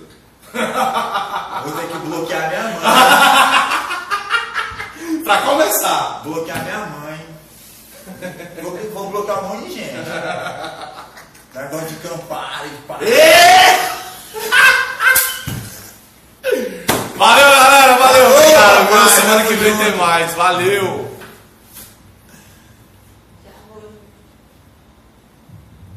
Tenho certeza que Encerra canal. Encerrado. E aí, tudo bom? Tudo bom? Galera, hoje com a Uda, Uda Vanberg, maravilhosa tá aqui com a gente, tá? Uda, hoje o papo vai ser, nós vamos falar sobre tudo, tá? Coisa que a gente nunca falou na nossa vida inteira, né? É, só 20 anos. Só 20 anos de idade, né, mano? Pode crer. Quase não conversou. Beleza. Uda, Uda Marie Vanberg. Miranda. Miranda, Uda Marie Vanberg Miranda. Tem o Miranda, não tá fazendo. Uda, descendência francesa. Conta pra gente. Assim, é, Vamos pai francês, pai francês, mãe brasileira, mas nasci aqui. Porém, com oito dias fui pra França. Então, meio que sou mais francesa do que brasileira, porque eu me registrei primeiro lá e depois aqui. Tenho a dupla nacionalidade, né? E a descendência gigante da parte do meu pai, apesar de não ter o sangue, mas temos a, a família né, da parte do pai. E da minha mãe, que são daqui de Marabá, de região, são também alguns bem. Temos aí menos da minha mãe, mais meu pai. O que tu tem hoje, ou não sei se tu ainda tem, né, de alguma da, da cultura francesa? Tens algum costume, algum... Hum, tem. Por mais assim que as pessoas possam achar que todo mundo tem esse costume, mas não, eu tenho o costume de comer muito sanduíche cru. Isso é uma, é uma, coisa, é uma coisa bem europeia, porque é, para aproveitar melhor a vitamina de tudo, né? Nutrientes, etc., eles não fazem aqueles sanduíches na chapa, ou aquela coisa mais fast food. É mais sobre. Você bota sua salada, bota o queijo, presunto, ou uma carne, mas o pão é cru e a maioria das coisas está crua. A não ser que seja carne, né? Tem. Mas no geral, eu prefiro comer um pão, queijo, presunto, tomar um suco, do que comer comida à noite, por exemplo. Bota. Então isso é a costume de lá mesmo.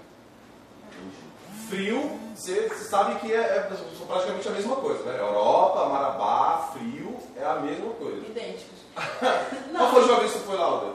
Cara, é, peraí. Pra criança? É, eu, eu, a última vez que eu fui lá, eu cheguei aqui, eu tinha 10 anos. Foi a última vez quando minha mãe faleceu, que eu tinha 6 anos, né? E aí eu fui e fiquei dos 6 até os 10. Foi a última vez que eu fui, mas também foi o tempo que eu fiquei mais, assim, e que eu aprendi a língua, escrever, falar tudo mesmo, e tanto que até hoje eu ainda escrevo, leio e falo. Duda, você é uma, você é uma excelente artista, cara. Eu, eu, eu sempre. Nós somos amigos há muito tempo.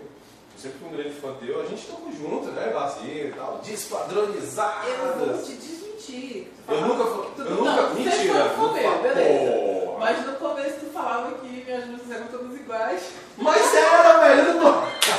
Eu sou um cara muito, muito sincero, pô. Eu chegava e te mostrava uma música tu, não, mas não é aquela. É igual aquela. É a mesma coisa, meu. Aí rola Era o será, mudar pra É, verá. é, Aí rola aquela coisa do. A Uda não é instrumentista. Então, É. é, a minha limitação pra, pra escrever e pra compor é, é grande. Então acaba que quando eu faço muito, assim, próximas uma música da outra, elas ficam parecidas. Mas aí acontece aquela coisa, vem o mestre dos magos chamado arranjador. Sempre chega e resolve. aí, Aparece do nada. Vamos pegar esse negócio aqui, tirar isso aqui, botar aquilo. E aí uma coisa que eu sempre exigi foi não tire a identidade do que eu criei, mas você tem liberdade para melhorar essa criação junto comigo. Mas eu não quero é, pensar uma música e chegar no dia de cantar eu não conseguir cantar porque você tirou tudo que eu coloquei. Mas em relação assim, a elas serem parecidas, elas são mesmo. E eu acho que 90% dos artistas sofrem isso. Elas acabam ficando parecidas porque você compõe baseado nas suas influências, das coisas que você está escutando, que você está vivenciando, e aí acaba ficando bem próximo uma coisa da outra. Principalmente se for um, um espaço de tempo de composição pequeno. Né? Se for grande, até que não, mas se for pequeno, elas. E, e tem aquela, aquela parada de tipo, você está criando uma música numa pegada, e aí você cria outra parecida e outra parecida, e aí você fica assim, não, não é essa, até que você encontra uma que esteja naquela pegada, aí ou o que acontece? Descarta, ou não acontece isso. Porque tive uma época curta da minha vida, bem curta mesmo, que eu estava querendo ser compositor e tal, e eu não consegui. Por quê? O que, que eu tentava fazer? É, eu tentava criar várias letras para pegar aqui. fez quando tu disse embora de Marabá. Tchau, amor! Até um dia se Tipo a gente isso. se- Não, mentira. Essa música não é minha. Bota o que foi? Bota a música pra cá. Microfone. Agora vocês estão escutando. Gente. Cara, eu sei- esse problema com o microfone comigo é terrível, porque se, se eu deixo muito perto, eu falo muito alto. E se eu deixo muito longe, eu, eu tô, tô pra te dar uma carraca, tô pra te dar um beijo aqui na boca, tá ligado? Aí eu fico meio assim, aí eu não, ao vivo não.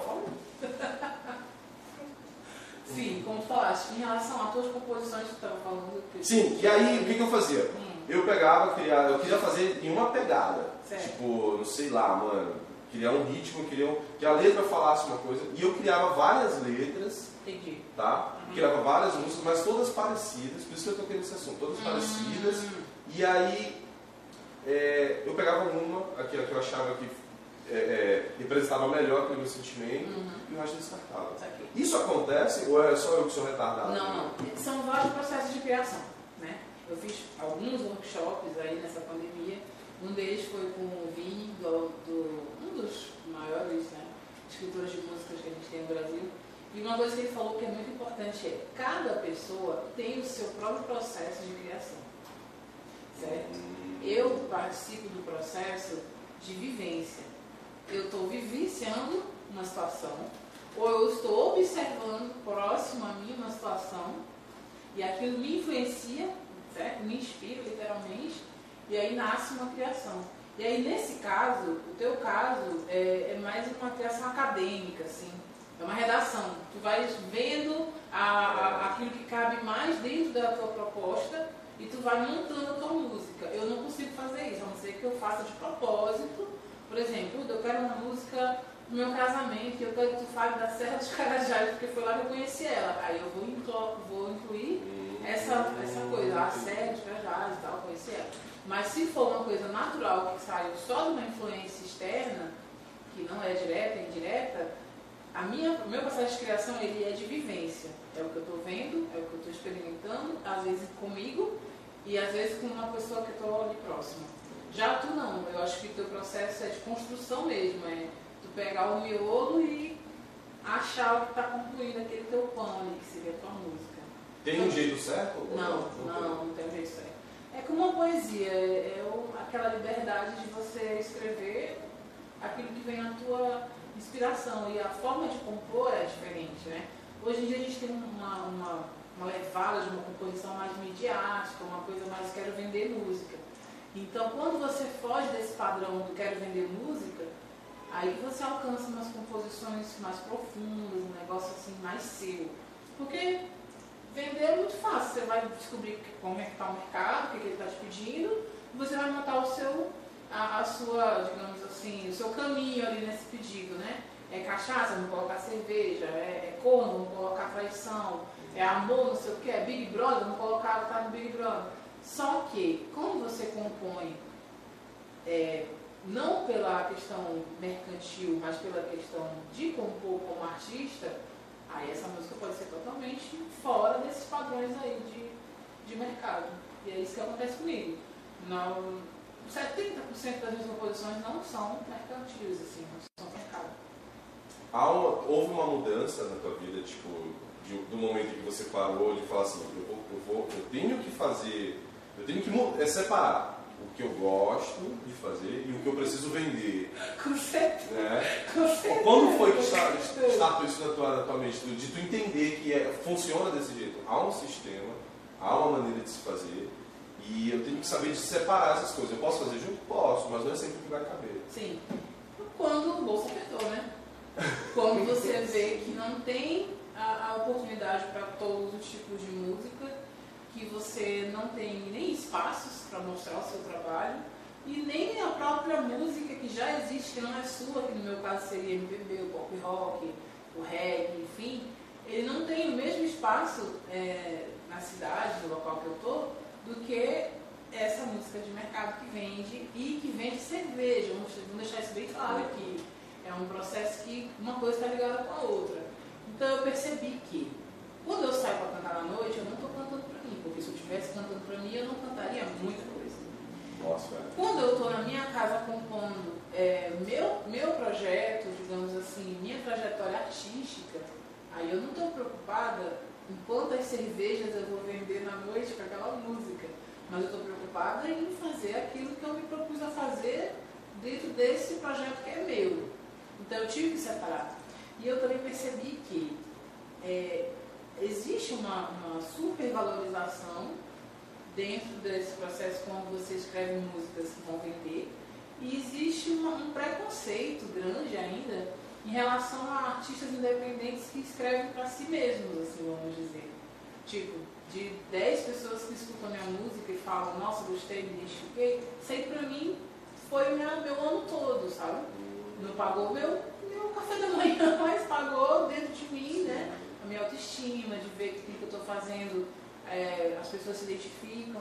Então eu tive que separar, eu tive que separar o que, que eu faço musicalmente para ganhar o meu dinheiro e pagar as minhas contas e o que eu faço musicalmente como minha, a minha identidade artística pessoal. Assim.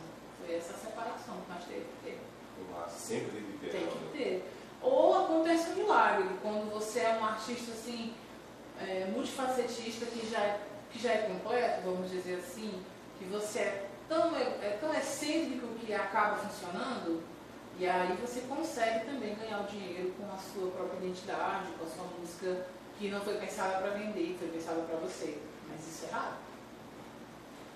Uda, quando que começou na tua vida a, a arte? A arte, a arte ela vive na gente, né? Eu, Sim, eu, é. eu, eu penso, eu penso dessa maneira, não tem quem tenha quem não tenha. Tem pessoas que são mais sensíveis, tem pessoas que conseguem expressar melhor e tal. Você, é algo que você trabalha, claro, né? É. Mas quando, quando, que tu, quando que tu lembra, a tua primeira lembrança de arte, vamos falar, vamos falar do canto, tá? Da tua voz. Sim, sim. Foi uma coisa trabalhada ou você, quando um dia você estava cantando, era Vou criança, contar a história é maravilhosa. É, eu sou de berço evangélico, né? Meu pai não, mas a minha tia é praticamente pastora. E aí ela sempre é, trabalhou com as crianças da igreja. E aí, acho que em 1996, por aí, eu devia ter. Foi antes ou foi um ano depois, mas foi então a minha falecer, então eu devia ter cinco anos por aí. Ela fez uma cantata de Natal. E para envolver as crianças da rua, ela inventou de fazer aberto, um culto aberto na porta da minha casa, aquele caminhão maravilhoso. As meninas, os meninos tudo de anjinho, cantando para Jesus. E aí, durante o ensaio, simplesmente eu me destaquei como solista para fazer o solo do anjo. Lembro até hoje do solo, que era quando ele chegava e falava com a Maria, que ela ia ter bebê então. E aí as pessoas, quando eu fiz o solo, tanto nos ensaios como no dia, os comentários foram, nossa, nossa Luzânia, mas a Aldinha, né, Aldinha? A Aldinha tem uma voz tão afinada, não sei o quê. Mas assim, passou, sabe? Tipo, ah, uma criança cantando. Qual a dificuldade de uma criança cantar afinado? E quem vai falar que a criança não está afinada? é um louco. Quem é essa pessoa? Vai Olha, perseguir uma criança. Não, não gostei, Olha, tira não ela daí, porque gostei. ela não Não grava legal. mais, pelo amor de? Deus. Ela está. Não. E aí, e aí então foi isso. Passou-se aí, aí a gente tem o processo ainda de igreja. É, a cantar, até eu comecei a cantar na igreja, mas era uma coisa assim, sistemática. Estourava música do Aline Barros, eu ia lá, porque eu estava na modinha, ela cantava um, um negócio, uma coisinha. E eu tinha realmente um potencial, mas eu não acreditava em mim. E nunca tinha chegado, a, assim, ninguém chegou em mim e falou, não, vai estudar, vai fazer um- uma aula de canto, vamos se preparar para cantar na igreja. Mesmo na igreja, eu estava numa igreja em que isso ainda não era exigido dos louvores. Hoje em dia você já tem todo um negócio para cantar lá na frente. São praticamente os The Voices da, da- dos evangélicos. Mas naquele tempo não tínhamos The Voice evangélico, ninguém grava cadeira. Então, é, eu fui cantando ali aleatórios. Até que eu cheguei, a- acredito, com 15 anos e me peguei escrevendo. Primeira apaixonite, né? Aquela, aquela coisa, vergonha ler, não quero falar. Eu, eu, eu, eu acho, eu acho até que é o, é o, é o, primeiro, é o primeiro estímulo Sim, sentimental que, sim. que o ser humano tem. É, a, a, a, é a sofrer, a sofrência. É uma sofrência sem ser sertanejo, mas é uma sofrência. Eu lembro que eu, que eu escutava calcinha preta, assim, nunca ter me apaixonado na vida, e eu chorava. Minha mãe falava, por que você tá chorando? Eu falava, não sei, eu não sei, eu tô chorando a música. né? Então aí, já é uma flor. Gente, esse podcast vai virar humor. Enfim. Enfim. E aí foi apaixonite, aquela coisa de. Eu acho que, pra mim, né? O processo de, de compor pra mim funciona também quando não tá mais cabendo, não cabe mais, aquilo já tá me sufocando. E eu, fora dos padrões, porque eu já era gordinha, né? Isso é outra coisa, mas eu, eu fui magra pra França, voltei gordo. Então já cheguei uma, uma, um peso que não tinha volta, não tinha como voltar. Então já me senti segura, aquela coisa de a única gordinha da turma. Aí ela se apaixona por quem? Pelo cara feio. Não, porque não tem como, né? É pelo popular, é pelo, é pelo bambambam, e nananã. Então aquela probabilidade era zero. Tu já entrou no muro, tu abriu a porta de um muro.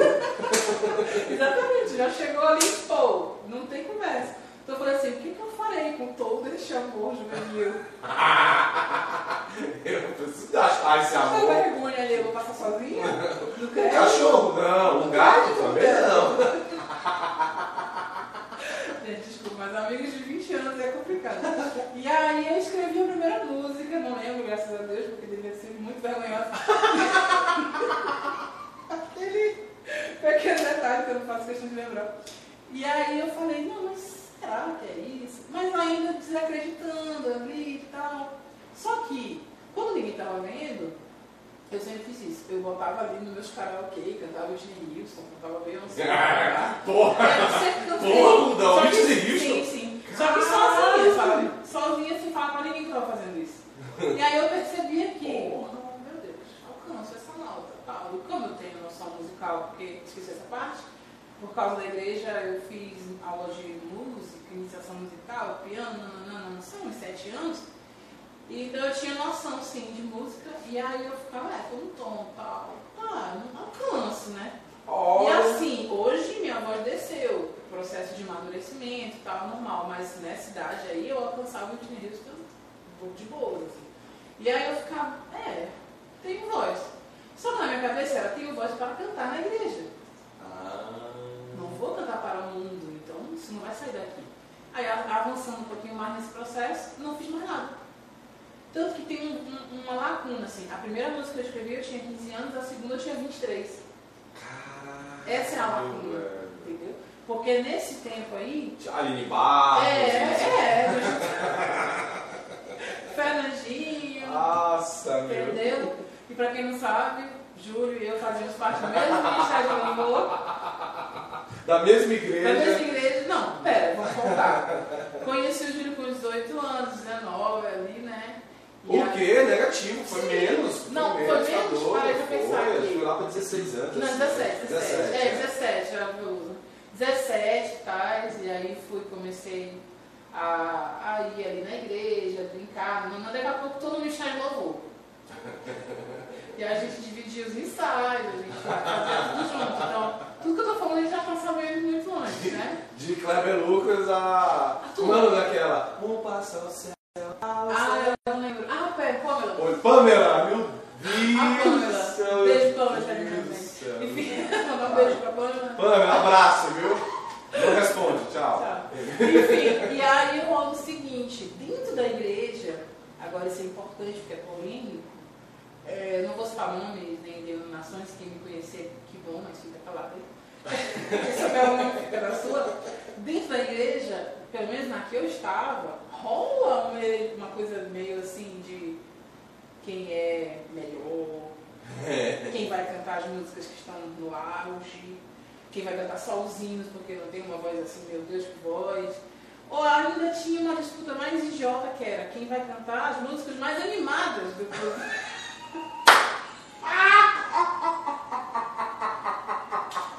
Mãos pra cima! Quem vai cantar o Deus, né, Senhor? Tinha E aí, e aí dentro do processo tinha uma pequena disputa ali, quem tinha voz melhor, nananã. E aí eu sempre me sentia inferior, me sentia às vezes injustiçada, porque eu também não sou surda. Eu consigo. Consegue distinguir? Eu consigo. Você não, tá, você não tá escutando isso, não, mano? Eu também é estou- Eu possível. também tenho ouvidos. E aí eu ficava assim, Você tá enforcando esse gado, ninguém tá vendo nada, velho. será que minha voz não ficaria melhor nessa música? Sim, eu sei. Não era tão bonito quanto a pessoa, porque a gente está falando também de estética e padrões sociais aqui, mas eu tinha uma voz assim que dava, né? Eu ficava assim, não, hum, se eu cheguei agora, E olha, não e que você tá, e olha que você tá falando de uma parada de estética, estética externa, física mesmo, Física, física, física. é. que o, o meio onde nós estávamos não exigia isso. Não exigia. Mas, Mas exigia, mas exigia. ex- exigia. Era- não, era era velado, era velado. Era velado, Era velado. era. Era assim. Fica bonito pro visitante chegar e ver? A menina padrão cantando Aline Barros com a voz da guarda rachada, ou a menina que parece um botijãozinho, de gás vestida, que tem uma voz legal, mas que não vende bonitinha essa imagem aí desse, desse louvor, o melhor da, o melhor da cidade, né? Aquela coisa. Então, passando tudo isso, eu percebi que onde eu estiver, eh, seja qual for o meio social, o local, a instituição, religião ou não, sempre vai ter essa coisa dessa disputa idiota, porque isso para mim é idiotice, de quem faz melhor. Eu acho que o processo não é fazer melhor, é fazer o que você se propôs a fazer bem feito. Entendi. Sacou? Sim, sim. Eu não canto melhor do que fulano. Mas o que eu me propus a fazer, eu vou fazer o melhor que eu posso. Dentro da minha possibilidade, do que eu alcanço. Seja tom, seja estilo, seja é, o louvor em si, quando eu era da igreja. Eu dom de, de, de como é que fala? Intercessão, aquela coisa de falar com as pessoas. Eu sou introvertida até, que me parece, mas eu sou. Então eu não vou é, decorar 30 minutos da Aline Barros fazendo uma pregação para na hora eu repetir o que ela está falando, se eu não estou sentindo isso só porque vai ficar bonito. Não. Eu vou cantar só a música, porque é isso aí que eu me propus, é isso que eu posso fazer, é isso que eu sei fazer. Então, passando desse processo de louvor, eu saí bem quebrada, assim, dali de dentro, né? Cansou os problemas que tivemos na igreja. emocional. Algumas coisas que me quebraram. Mas é, a questão musical foi isso, assim. E aí eu saí pensando, "Hum, hum, eu não sou capaz. Eu não sou tão boa quanto penso. Ou eu não sou boa o suficiente, que é pior ainda. Né? Sabe pior do que entrou, Buda? Com certeza. Com certeza eu saí falando assim, que bosta eu tô falando na minha vida. né? Que merda foi essa, sabe? Assim, não que eu não sentisse a presença de Deus, até hoje eu sinto mesmo não frequentando nenhuma igreja. Mas parecia que eu tava assim num Game of Thrones do Evangelho. sabe? Caraca! Era um negócio assim, um querendo ser mais santo que o outro, aquela coisa aparecer, cantar bonito, e nananã, e o Paulo olhando por trás, era negro, falando de negro, eu ficava assim, hum, não tô aqui pra isso, sabe? Não, não preciso disso, eu posso meus empregos, entendeu? Apesar de que a tinha, mas não é isso. Enfim, então eu falei assim, não, não é isso. Eu não tô feliz aqui. E outra, rolava muito a questão do diminuir o outro para me sentir bem. E nessa, nesse processo de diminuir o outro, é que você quebra as pessoas, porque você não sabe como é que tá o emocional delas na hora que isso acontece. Tem gente que leva um logótipo. Foda-se, você me diminuiu, mas eu sei quem eu sou. Mas tem gente já tá ali, tá quebrado, tá mais seguro. Aí vem uma pessoa e, pô, você não é bom nisso.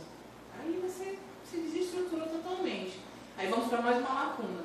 Temos de 15 até os 21, 22, né? Escrevendo. Só que eu não escrevi nada. Aí eu fiz aquela. aquele trip pro São Paulo. Um bate-volta ali em São Paulo e tal. Aquela mochileira. um. Aquela mochileirazinha que saiu do Pará para São Paulo para ser besta. Ah, já também não vou tomar uma foto Quer, também. Pode me chamar de otário, tá bem? E aí eu fiz essa trip com São Paulo.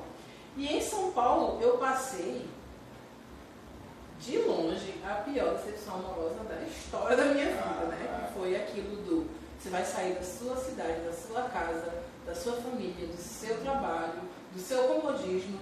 Por mais que não tivesse esses recursos, esses dinheiros, você tem ali sua estrutura para ir para uma cidade desconhecida, gigante, com uma pessoa que você só conhece pela internet, um relacionamento à distância que é totalmente possível que seja uma projeção do que você quer que ela seja, não que ela é realmente, que foi exatamente isso. E aí você chega lá, pô, choque de realidade, sem emprego, sem, sem dinheiro, um relacionamento abusivo bosta, porque você não conhece a pessoa que você está se relacionando de verdade.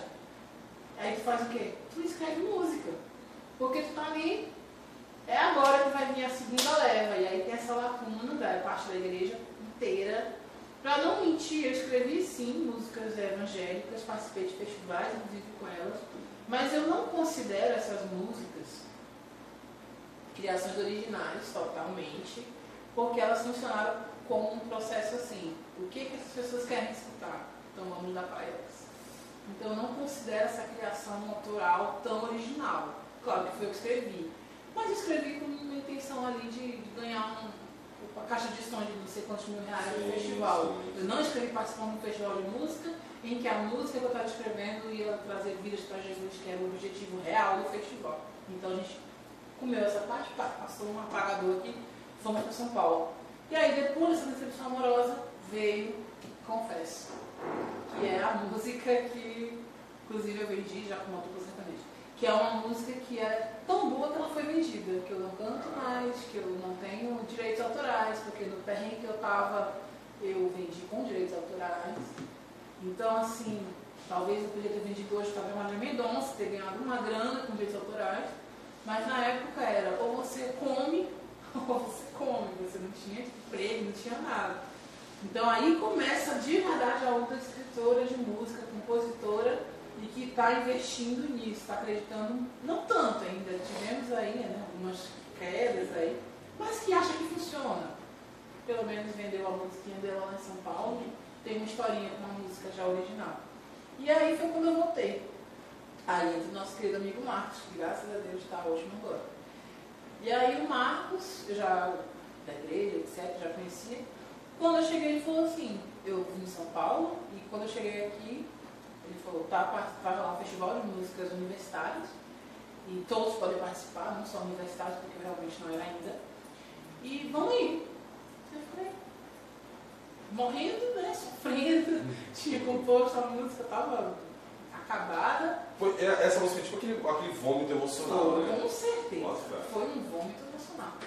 E aí depois desse processo eu chego aqui, pá, falei, ah, beleza, eu, eu vendi a música, mas essa música eu posso usar ainda, não tem nada no contrato que eu não posso usar, então vamos botar ela aqui. E aí a gente fez um arranjo diferente, colocou ela no festival e pô, primeiro lugar.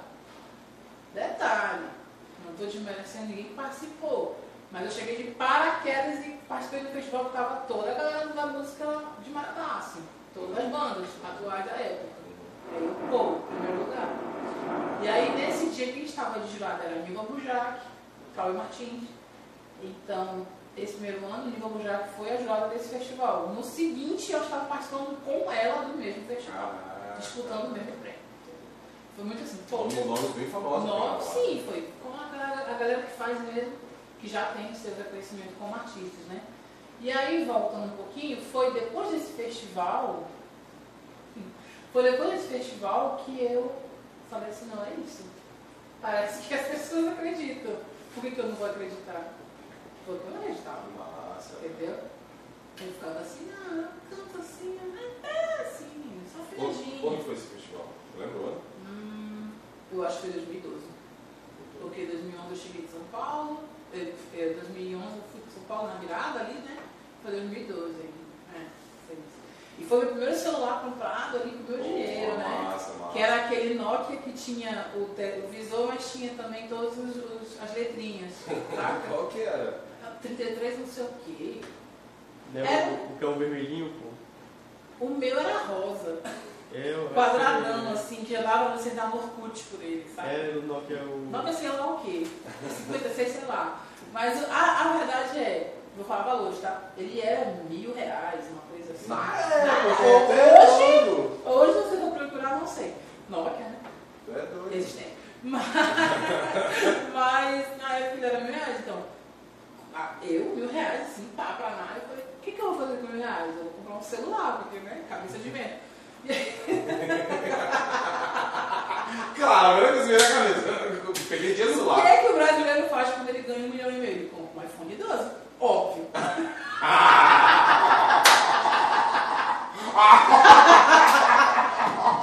Quero provado, Você, Isso é ridículo. eu não achei que você ia falar com uma socióloga e não ia ter crítica social. Querido. Ah, maravilhoso. Enfim, você comprou um iPhone 12, foi pra casa, não é importante. E aí fala, eu comprei meu celular. E eu emocionadíssima, porque eu falava pra todo mundo. Falei pra ti, inclusive, Ah. meu Deus, meu primeiro celular que eu comprei. Então, assim, querendo ou não, esse festival me mostrou que eu tinha como ter o meu sustento da minha música. Olha que coisa que é, um, é uma distância entre fazer um cover e ganhar dinheirinho de, de cachê de, de festa de noite e ganhar dinheiro no festival com outros artistas do mesmo nível que você e ganhar o seu dinheiro para comprar seu telefone, seja qual for, seja? Não Sim, é. claro, claro. Ou não só um telefone, mas eu, eu vi ali uma oportunidade. E aí foi um pequeno problema. Porque quando você vê um dinheiro entrando assim, você meio que pensa, pra que estudar, né?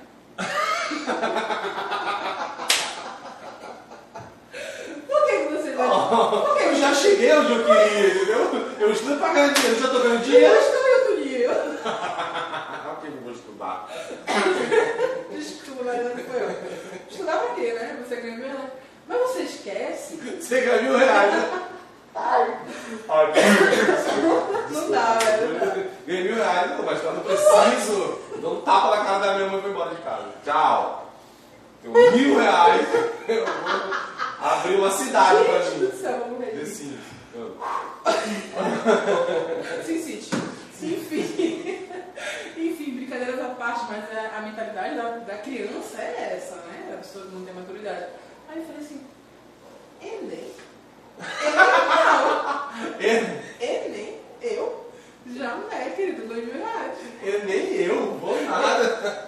Vou não, mano. Só que existe um negócio chamado é, você estar pronto e você ter o potencial. Olha a, a distância de você ter o potencial artístico e você estar pronto artisticamente para trabalhar com esse potencial é daqui para a Coreia do Norte, não é nem do Sul, é do Norte, que é um pouquinho mais longe, Pode crer, sacou? pode E crer. aí tu chega cru, cru que eu digo porque você não tem experiência com o público, tu chega com uma voz, não sou, não tenho força modéstia, então eu vou falar como realmente falo de mim, com uma voz padrão ali, aceitável, mas você não sabe se comunicar, você não sabe se impor, você não sabe sua identidade artística, porque eu ainda estou construindo a minha identidade e é um processo que não tem fim. Porque se tivesse, não tinha 999 pessoas cantando, é, é, como é o nome daquilo? Pisadinha. Mas é um processo de construção. Então você pensa, ganhei mil reais, vou ganhar mil toda noite. Vai não, meu bem. Vai não, porque sempre vai ter aquele que está mais preparado do que você, que já tem os seus espaços e que tem uma coisa que eu preciso, preciso em tese, mas eu precisava naquele tempo ter e não sabia, a estética. A estética do artista, para ele ser levado a sério como um artista. Dentro dessa estética entra roupa, sapato, cabelo, cara, óculos, tudo. Infelizmente entra. Não é o The Voice que você está ali pela sua garganta, pela sua, pelo diafragma, pela perna que você tem. Não é. Você na noite, você está vendendo você completo. A voz, mas também a marca do sapato, a roupa que está vestindo, a progressiva do cabelo, que inclusive não está feita, porque eu decidi agora que eu que mando. Então, quando eu quiser, eu farei. No momento, eu não quero. Mas naquele tempo, eu escutei coisas assim. Hum, você canta bem, mas o que, você acha de alisar seu cabelo? O que, você acha, assim, da gente conseguir um patrocínio para você comprar umas roupas? Aí eu vou chegar no outro ponto, que é o que, que adianta o patrocínio para comprar roupa se a tua cidade não tem loja com o teu tamanho? Caraca, pode Tu vai fazer o que com esse dinheiro? Tu vai enfiar na, na bolsa. Na bolsa. Hoje tu tem a Shein, não tô ganhando nada da Shein por dia, não tô. Hoje tu tem o shopping, que demorou anos para conseguir chegar aqui em Marabá e realmente ter suas lojas. E as suas limitações, porque não tem todos os números também. E aí eu escutei muito isso, sabe? Então por isso que eu digo que a distância entre você tem o potencial, você tem a voz, às vezes você tem até é, é, o trabalho já meio que encaminhado, que é o caso dos colonizados, que é uma puta ideia massa, tu sabe muito bem disso. sim. Mas tu não tem a preparação para jogar isso aí na, na noite. E aí tu é visto como tubarão. Porque esse foi um apelido que me deram em Marabá. Tubarão. Porque se eu chegasse no local onde estava tocando Cicranos e eu fizesse uma palhinha, acabou Cicranos. É isso que foi falado É mesmo, aqui. tubarão. Tubarão comedora de espaços e tal. Mas o que, que adiantava? O cara, se- ah, o dono do espaço, se empolgava com a minha voz, se empolgava com, a, com a- aquela, aquele primeiro momento, mas eu não conseguia segurar espaço, porque eu não tinha a mesma preparação de palco, de noite, de experiência, que o cara que estava no, dia que eu fiz a palhinha tem. E aí ficava uma coisa vazia, porque era, vamos fechar, vamos fixar, vai ser você todo sábado, não sei o quê. Primeiro sábado lotou, segundo sábado. Hum, hum, hum, até que chegava um, ponto que a pessoa falava assim, olha, infelizmente vou ter que te dar, te dar aqui. Eu tenho que te dar aqui esse filé com frito. Pra tu, pra tu voltar de boa pelo menos pra aqui esse, casa. esse pratozinho Esse aqui. filé com fritos. Mentira, que aqui em Marabá ninguém dá filé frango, tá? Ó, filé de frango. Espero que esse frango com, com tomates e, e alfaces e a batata pra cara. E Gente, é ó, ó. Agudo, desculpa te interromper. A gente dá risada assim na situação, porque a gente passou muito A por isso, passou né, muito por velho? A gente passou muito por isso. A gente dá risada não é porque do estabelecimento, Não, coisa, não, não. é porque nós passamos muito por É isso. porque a gente aprende a rir da gente, né? A gente aprende a rir das nossas experiências. E eu tô falando, inclusive, que a culpa foi minha. Se eu comi frango frito com tomates e alfaces, é porque eu não tinha preparação para segurar a galera para final. Entende? E outra, eu não sabia também é, me colocar, oferecer o meu produto. Hoje em dia eu já entendo, a gente tem aí, hoje é a, é a era da, da digitalização e os coaches, não sei o quê. A gente brinca que todo mundo é coach, mas a verdade é que o coach é um puto cara inteligente, porque ele vê o mercado de fora e te coloca dentro. Você não consegue enxergar tudo, mas uma pessoa que é um coach, é assim, um bom coach, ele consegue te falar tudo. E aí, nesse processo de me enxergar, não como a Uda que canta, mas como a Uda produto que está sendo vendida no bar, eu entendi que eu não vou lotar a casa como uma banda completa. Saca? Eu não vou lotar a casa como uma mulher padrão que está com short curto, um top da moda e está dançando até o chão, porque isso vai segurar os caras na noite.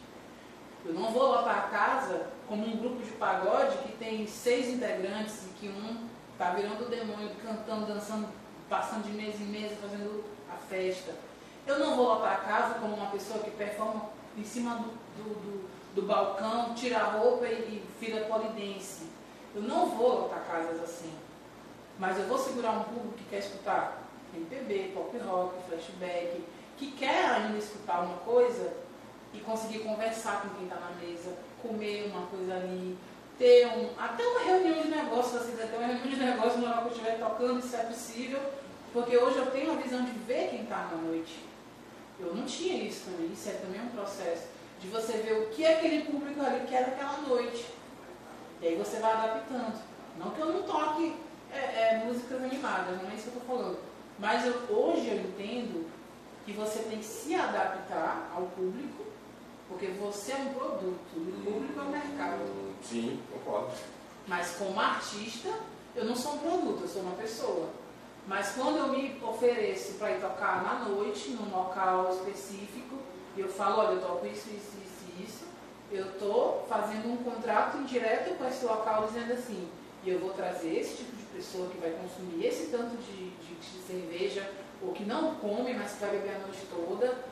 Então, é indireto, mas é um contrato.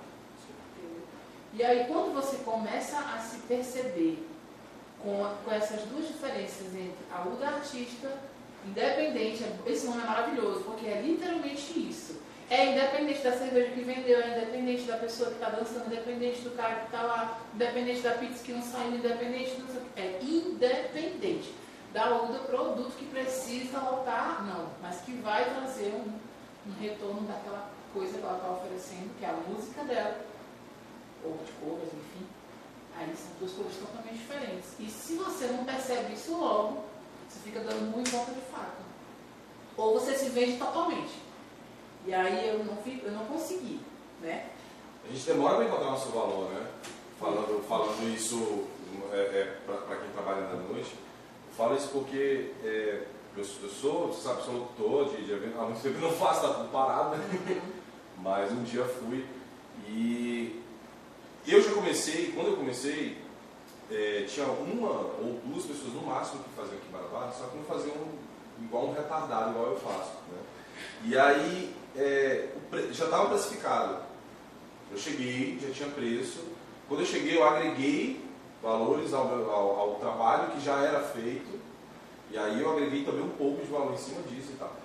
É complicado a gente chegar no meio de muita gente fazendo a mesma coisa, porque o mercado acaba se prostituindo. Exatamente. E aí até a gente achar um, um, um valor em que a pessoa vai aceitar e ela também não vai achar caro, né? E que vai dar para pagar e tudo. Porque o que falava muito pra gente era tipo, meu, não dá, eu queria até queria pagar para vocês o valor, mas o que eu ganho aqui não dá para pagar isso e tal. E a gente sabia que a realidade era outra, né? É assim, né? nós tocamos juntos. Sim. E quantas vezes você saiu puto comigo porque você estava contando com aquele dinheiro para encher o seu tanque. É. Então, dentro de um processo de trabalho com música, você não pode confiar e nem acreditar. Infelizmente, você não pode acreditar na palavra dita. A única coisa que vale é o contrato, se você assinou. Se não assinou, é o dinheiro que você vai receber quando está na sua mão. Porque o dinheiro que vai entrar quando fulano de tal cantar e eu te dou, você não vai ver. Tá bom? Fique bem claro isso aqui.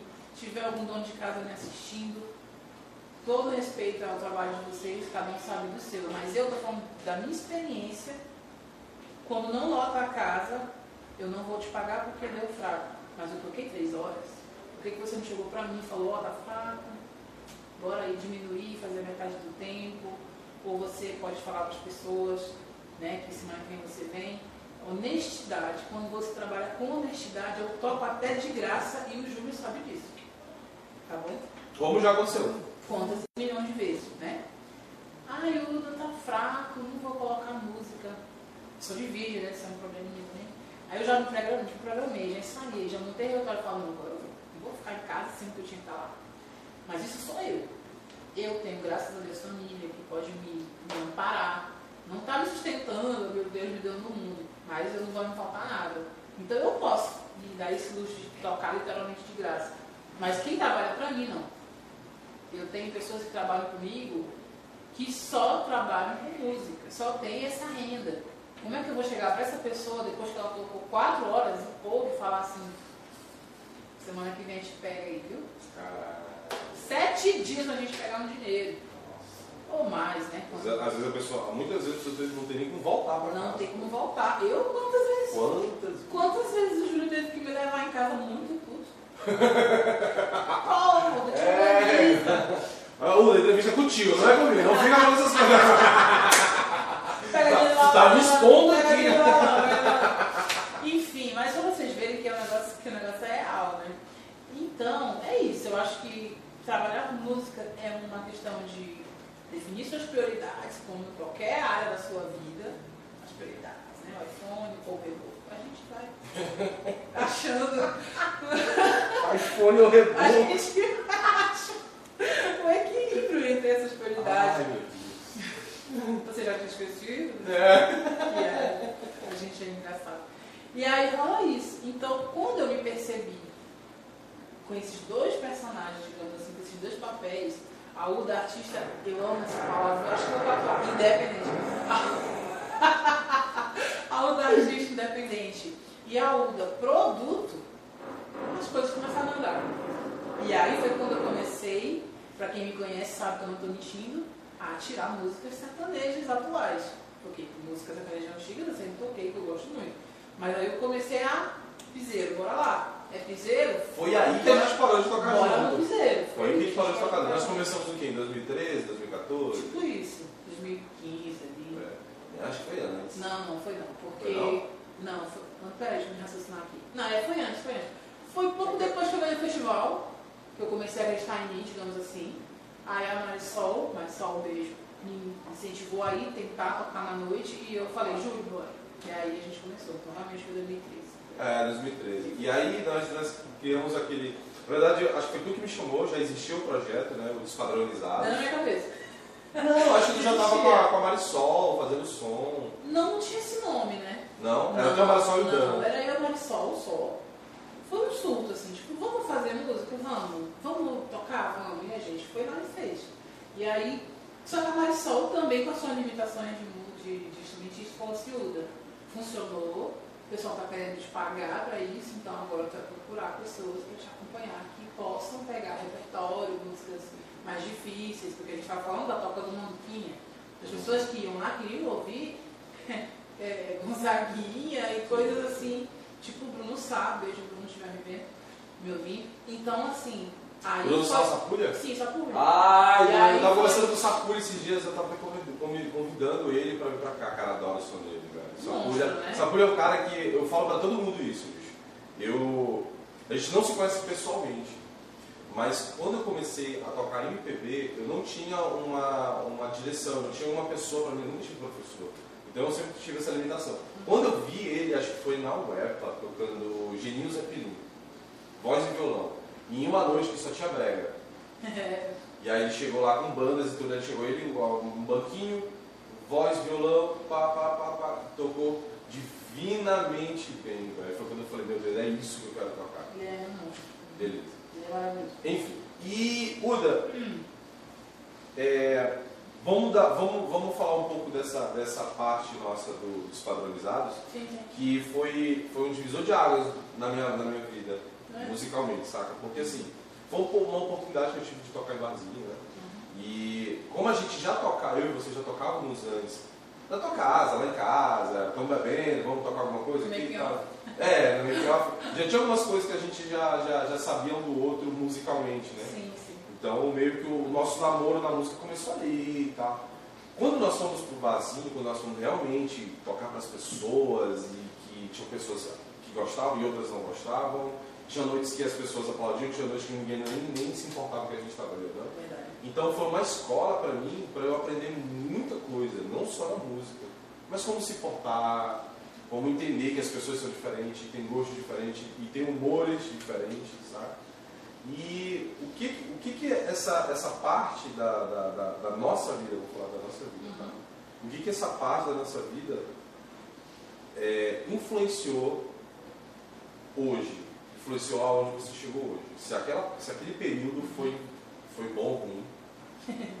Assim, eu digo que saiu do meu coração aquela coisa de eu não quero ser mais um, porque você passava ali na orla, se não antes do, desse tempo, se fosse questão de MPB, pop rock, eram as mesmas coisas, só mudava a ordem ali, né, das apresentações.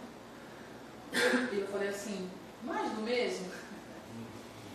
É bom, mas a gente consegue pegar o mesmo e trazer uma roupagem diferente, a gente conquista também.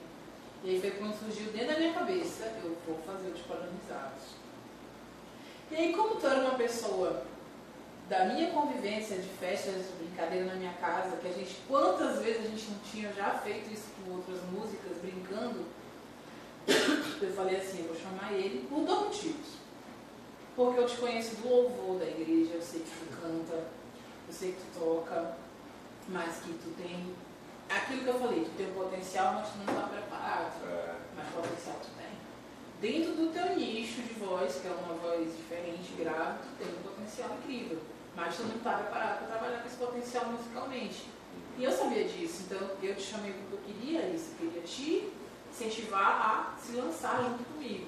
E claro, porque a gente funciona muito bem musicalmente falando e todos assim? E chegou a um ponto, chegou a um ponto de nem. Assim, ensaiar é importante, né? Mas às vezes não dava e falava, mano, vamos, a gente. A gente... É pra ser honesto aqui? Honesto?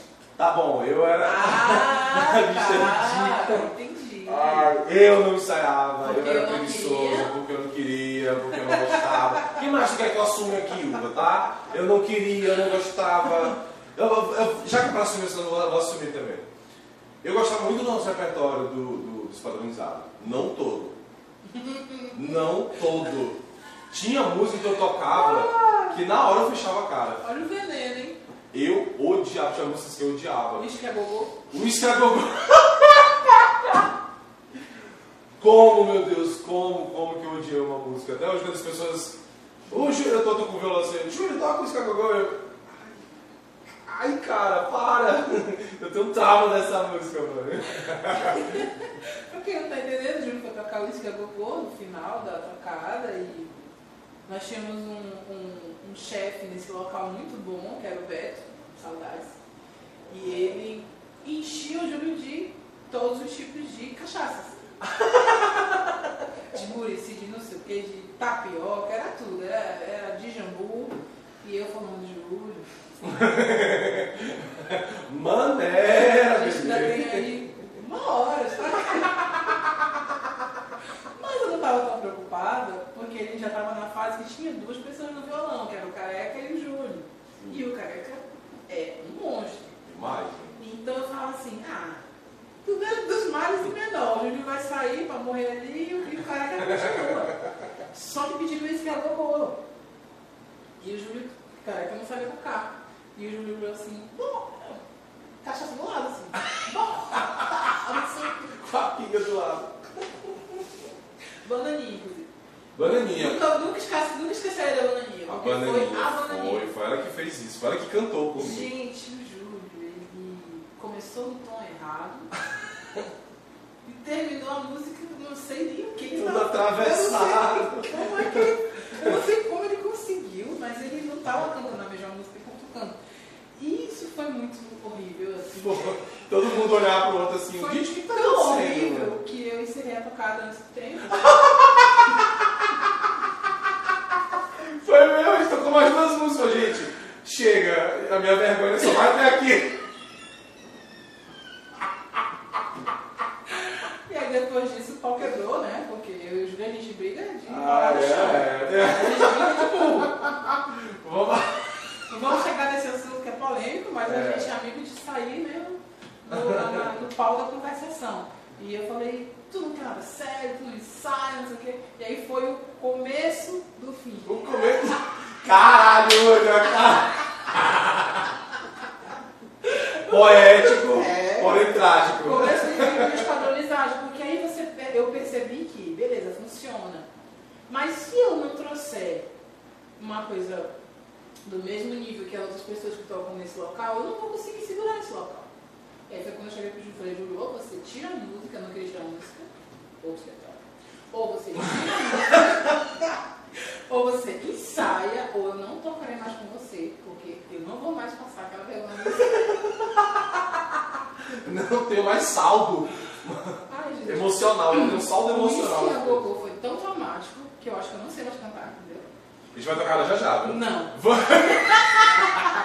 Vai ser a primeira. Beleza. A gente tá com Aí tu vai passar- instrumentos aqui, Vai ó. passar vergonha ao vivo agora. Então, gente, foi isso. Mas eu preciso falar que eu nunca fui tão feliz. É. Cara, é, Godia, caralho. Acústica, me perdoe, Trambi Acústica é a banda atual que eu trabalho.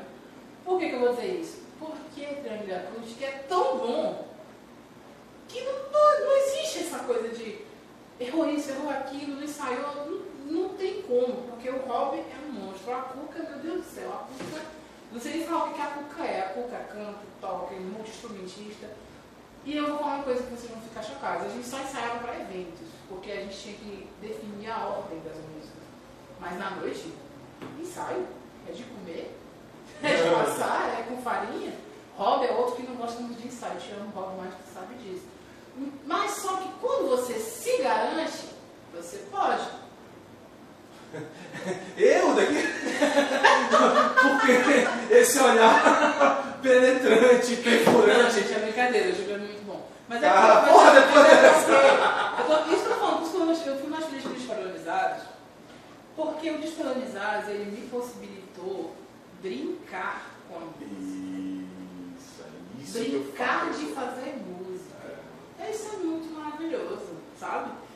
Tipo, sem desmerecer e nem desrespeitar o compositor que fez o brega, mas a gente pegava o brega e tocava em samba, pegava os pagodes e tocava em brega, pegava a eletrônica e tocava em brega, e, bicho, a galera ia à loucura, porque, tipo, eu acho que funciona o mais do mesmo, como eu falei ainda agora, mas funciona muito mais quando você chega e, pô, choquei a galera, ninguém espera aquilo. Uhum. Entende? Uma coisa que eu ainda mantenho, o Robin estiver na live sabe muito bem disso, eu ainda mantenho isso no triângulo acústico porque eu canto músicas que ninguém canta. Eu te falo isso com propriedade. Eu canto músicas que ninguém na nossa região canta, não pela dificuldade, mas porque pensa que não vai funcionar, talvez, por serem músicas mais clássicas, mais antigas, que é o caso de Tina Turner, é o caso de Whitney Houston, é o caso de tantas outras, Cher, que eu realmente canto. Mas, salvo engano, o Diego Aquino canta muita coisa que eu canto também, porém o Diego Aquino tem a roupagem dele e eu já tenho a minha, então não é igual. Não adianta você falar, ah, achei que ela estava tocando a mesma música. Pode até ser, mas não é igual. Porque o Diego Aquino ele também tem isso nele de mudar as coisas que ele faz, né? Então, outro monstro aí da nossa, Monstro. da nossa Trão. música. Então é isso, mas fui mais feliz porque eu brinquei de fazer música. E era mais descontraído. Era realmente descontraído, sabe? E É, quando a gente verdade. achava, Sabe quando tu acha aquela chavezinha mestra? A gente achou uma chave mestra. Só que a gente perdeu ela. Nossa. Caraca, né, bicho? Composer. Ah, muito a gente bom. perdeu a bom. chave mestra aí, né? Perdemos a chave mestra. Aí tinha- entrou um hackerzinho e tal, viu? mas a gente perdeu a chave mestra, a gente, a gente perdeu. A gente perdeu, né? Não, a gente tá não- guardada? Não, eu acho assim. A gente tem os hackers de todos os locais que a gente pode estar acionando para voltar a funcionar. Mas o que eu estou dizendo é assim, sabe quando tu tá naquele momento, é a oportunidade está ali e ela escapa pela, pela brecha, assim? Eu acho que ela escapou pela brecha. Porque se a gente tivesse é, insistido naquele tempo, hoje a gente teria uma história dentro da nossa cidade, da nossa região, como uma banda despadronizada mesmo ali. E a gente ia ter esse reconhecimento como ser a única banda de Marabá que faz esse tipo de trabalho. Que brinca com a música. Bota fé, cara. Isso, isso é uma. é, infelizmente é recorrente na minha vida. Tá aqui apresentando que é super preparado, que é super ciente de tudo, né? Então. Uda, vamos lá, vamos agora, vamos pra música. Agora, contamos a sua história, falamos aqui de como nos divertimos, de como nos comemos frango com batata. Não, frango com tomate. Frango, e tomate, alface. alface, pode disfarçar. Agora vamos pra hoje, Uda. E aí, Uda, o que, que aconteceu recente na tua vida? Porque agora você tá com música nova, você tá com um projeto novo e eu quero saber de tudo. Conta pra gente! Enfim, então, a- aí tá. A gente construiu meio que um caminho ali da, da música na cidade. Uda sozinha, depois saiu, depois que eu saí do Despadronizados, eu conheci o Rob, que está comigo até hoje, a gente começou a tocar, fazer eventos. E aí do Rob veio a Cuca, viramos o Triângulo Acústico, né? Que trabalhamos aí, trabalhamos com eventos, mas principalmente em, em restaurantes, locais assim, um pouquinho mais eh, família, aquela coisa de música ambiente. Aí veio a pandemia e pô! Que essa pandemia veio assim, veio um pá, né? E aí eu fiquei, hum, o que eu faço da minha vida agora, né? Assisto série, claro. Mas não só isso. e aí também eu estava no meu curso, Ciências Sociais pela Unifesp. E aí no ano de pandemia, eu já tinha terminado a parte de sala de aula, mas ainda estava com TCC no zero. E aí nós tivemos a mudança da lei. Antigamente eram 10 anos para você brincar e, depois jubilar. E aí agora passaram a ser dois, se eu não me engano. E aí começou a pressão. TCC, TCC, TCC, tem que fazer, tem que fazer. Ok, pandemia, vamos meter a cara aqui, vamos terminar esse TCC. No mesmo momento, saiu edital de lei, Audi Blanc. Audi Blanc. Quem estiver me assistindo aí, que for artista, sabe do que eu estou falando. E aí veio a Blanc e, pô, recurso para você produzir, independente, com o dinheiro da cultura, do Ministério da Cultura. Eu acreditei? Já, né? De todas as minhas experiências na cidade, com festivais, nananã, eu pensei, mais um festival, mais um edital, mais um processo seletivo que vai selecionar os que já estão sentados na janela. E a galera que não tem janela, né, vai continuar sem janela. Porque não tem estética, porque não é conhecido, porque não toca o que todo mundo escuta todo dia, porque não se vende a ser um artista só de mercado. Vou focar nessa tecla. Não estou desmerecendo nenhum artista. Apenas estou falando que existe essa, existe essa separação, o artista de mercado e o artista independente. Vou tatuar. Tô tipo a Thaís do Big Brother, só sai independente da minha boca. E o que acontece? Eu falei, não, não vou participar disso, estou escrevendo TCC, já estou com muita coisa na cabeça. Mas aí a galera do movimento, diga-se de passagem, de peso, do audiovisual, a galera de música, a galera de é, afrodescendentes culturais, etc., da cidade, falaram assim, não, vamos, você tem trabalho, você tem projeto, você tem música autoral, não custa nada, você não vai perder nada, você só vai ganhar. No máximo, o que, o que pode acontecer é você não conseguir aprovar o seu projeto, porque tinha que escrever o projeto e enviar. E eu fiquei naquela, não, não vou, não vou, não vou. Aí, pô, surgiu o anjo da minha vida, Para quem não sabe, é a pessoa responsável por eu ter ido cantar à noite se chama Marisol. Marisol Nascimento é essa pessoa. E Maravilhosa. ela- E ela, a primeira vez foi ela e agora foi ela de novo. Falou assim, vai amiga, vai porque você tem, olha o nosso potencial aqui, potencial. Você tem potencial para alcançar. E dessa vez você está preparada. Tinha aí a diferença entre estar ou não, né? E aí foi isso. Dentro do edital tinha as especificações do- de- dos tipos dos projetos que eles queriam estar é, investindo. E todos eles tinham uma linha social, né? um pensamento de agora, na pandemia, o que você pode fazer através da sua arte para chegar nas pessoas que estão nas suas casas, trancadas, se sentindo desamparadas em todos esses aspectos. E para quem não sabe, sou assumida, mas vou falar agora, sou assumida, sou LGBTQI e sou militante. Então eu falei, qual o meu nicho? É apenas pessoas que gostam de música?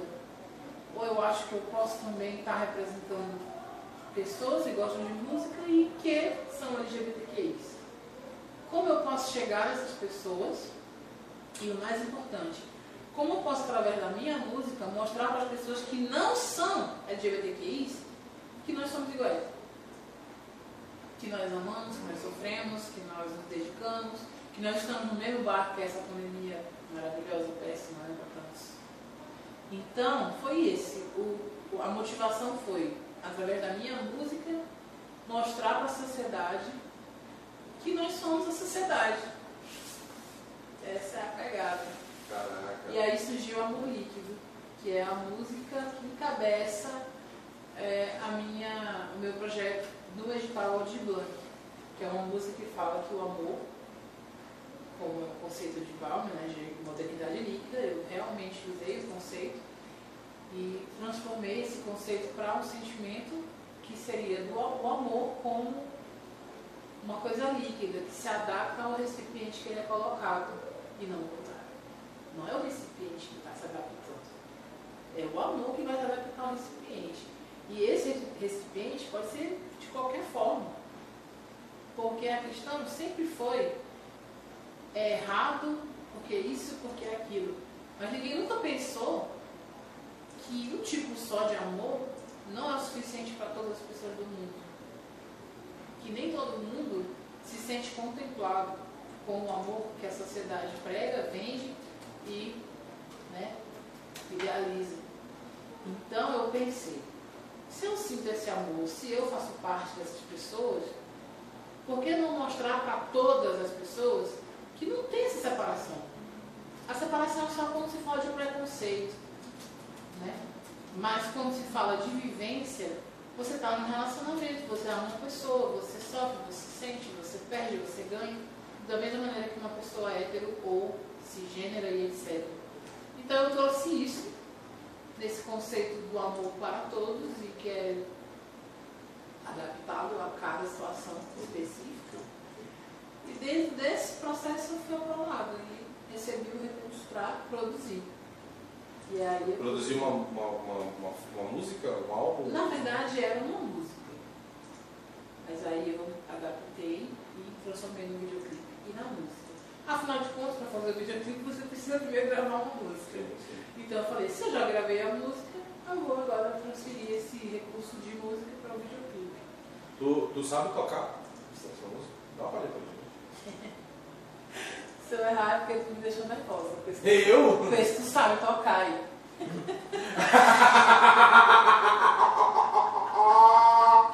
Ah, eu vou falar.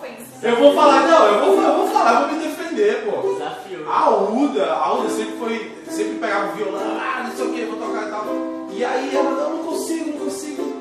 Agora sabe, do nada, aprendeu a necessidade, né, mano? Não tem mais ajuda pra tocar pra ti, cara. É isso. Gente, vou falar a verdade. Eu nunca toquei nenhum instrumento o suficiente para fazer isso só. Para dizer assim, vou pegar minha viola e vou ganhar meu dinheiro. Por situações físicas, eu tenho uma limitação no meu pulso, né?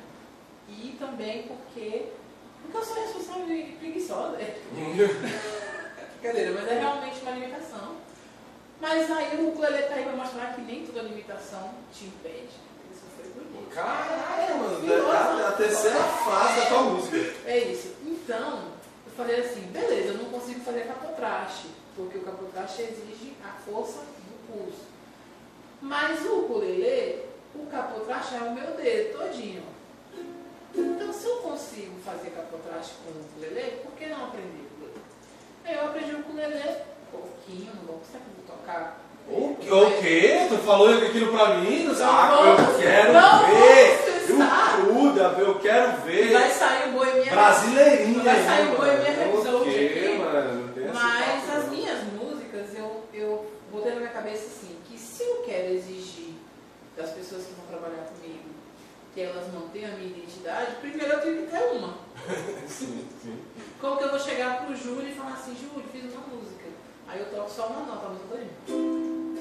Aí ele fala, legal, mas e aí? Aí eu falo, tu tá livre pra fazer o teu arranjo. Mas ele não tá na minha cabeça.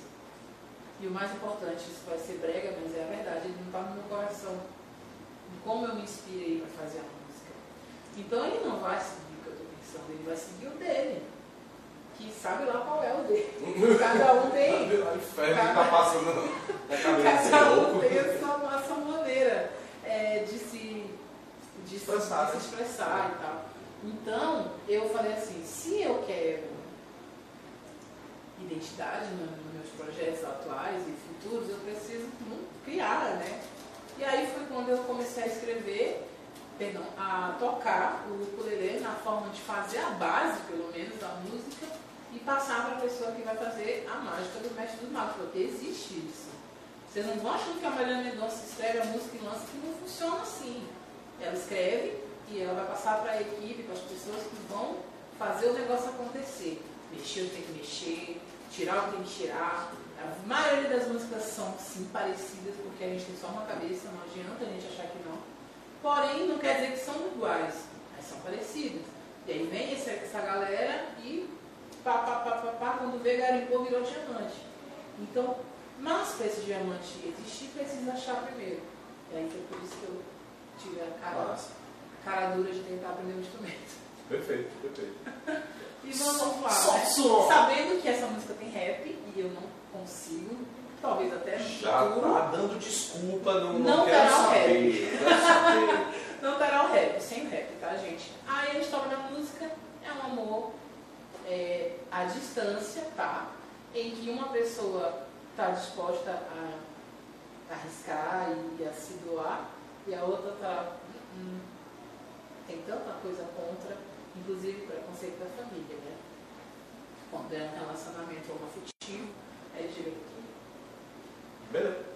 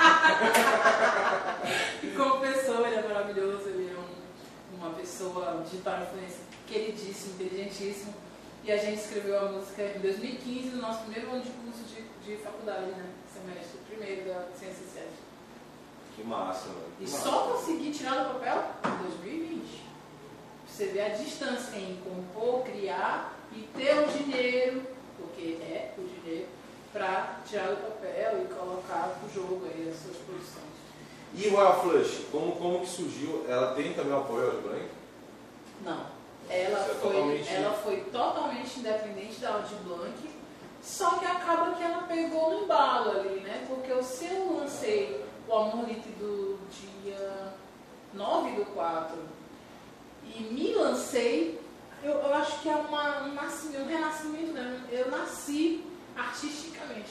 Sim. Profunda, mas é verdade. Eu nasci a partir dessa, dessa oportunidade que me foi dada de fomentar essa artista que já existia, mas que não era vista. Não era reconhecida nem vista. Toca lá pra gente. Olha a Olha flush. Royal Flush eu consigo fazer um pouquinho do rap porque ele tem melodia. A outra eu não consegui porque não tem melodia. Deixa eu me achar.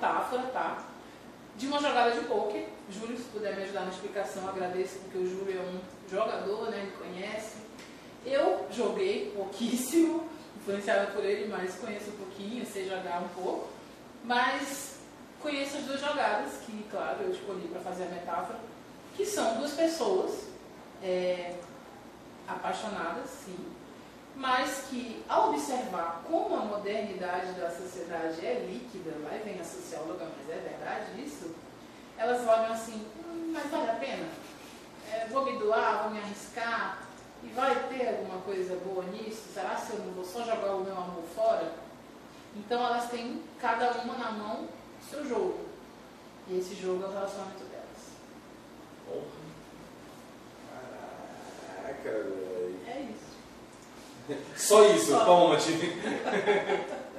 é difícil. Deixa eu me achar novamente.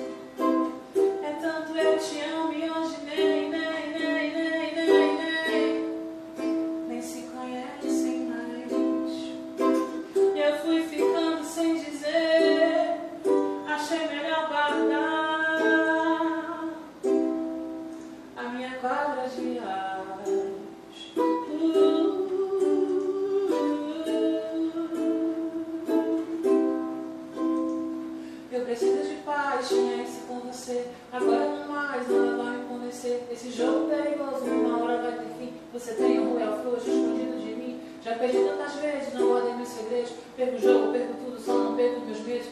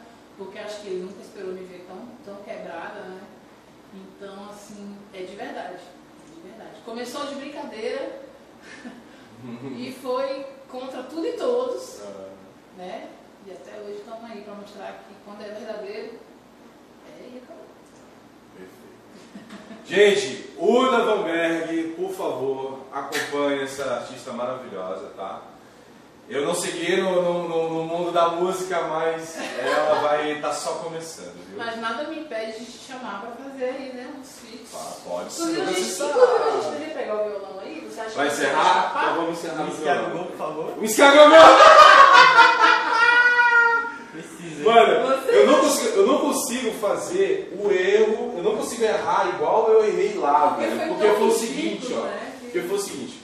Eu A mu- se quiser. A música. a música, ela segue um ritmo assim, ó. E eu fui totalmente fora do, do, do- Fora do ritmo fora do contratempo. e do gente. tom, tipo, era tipo assim, ó.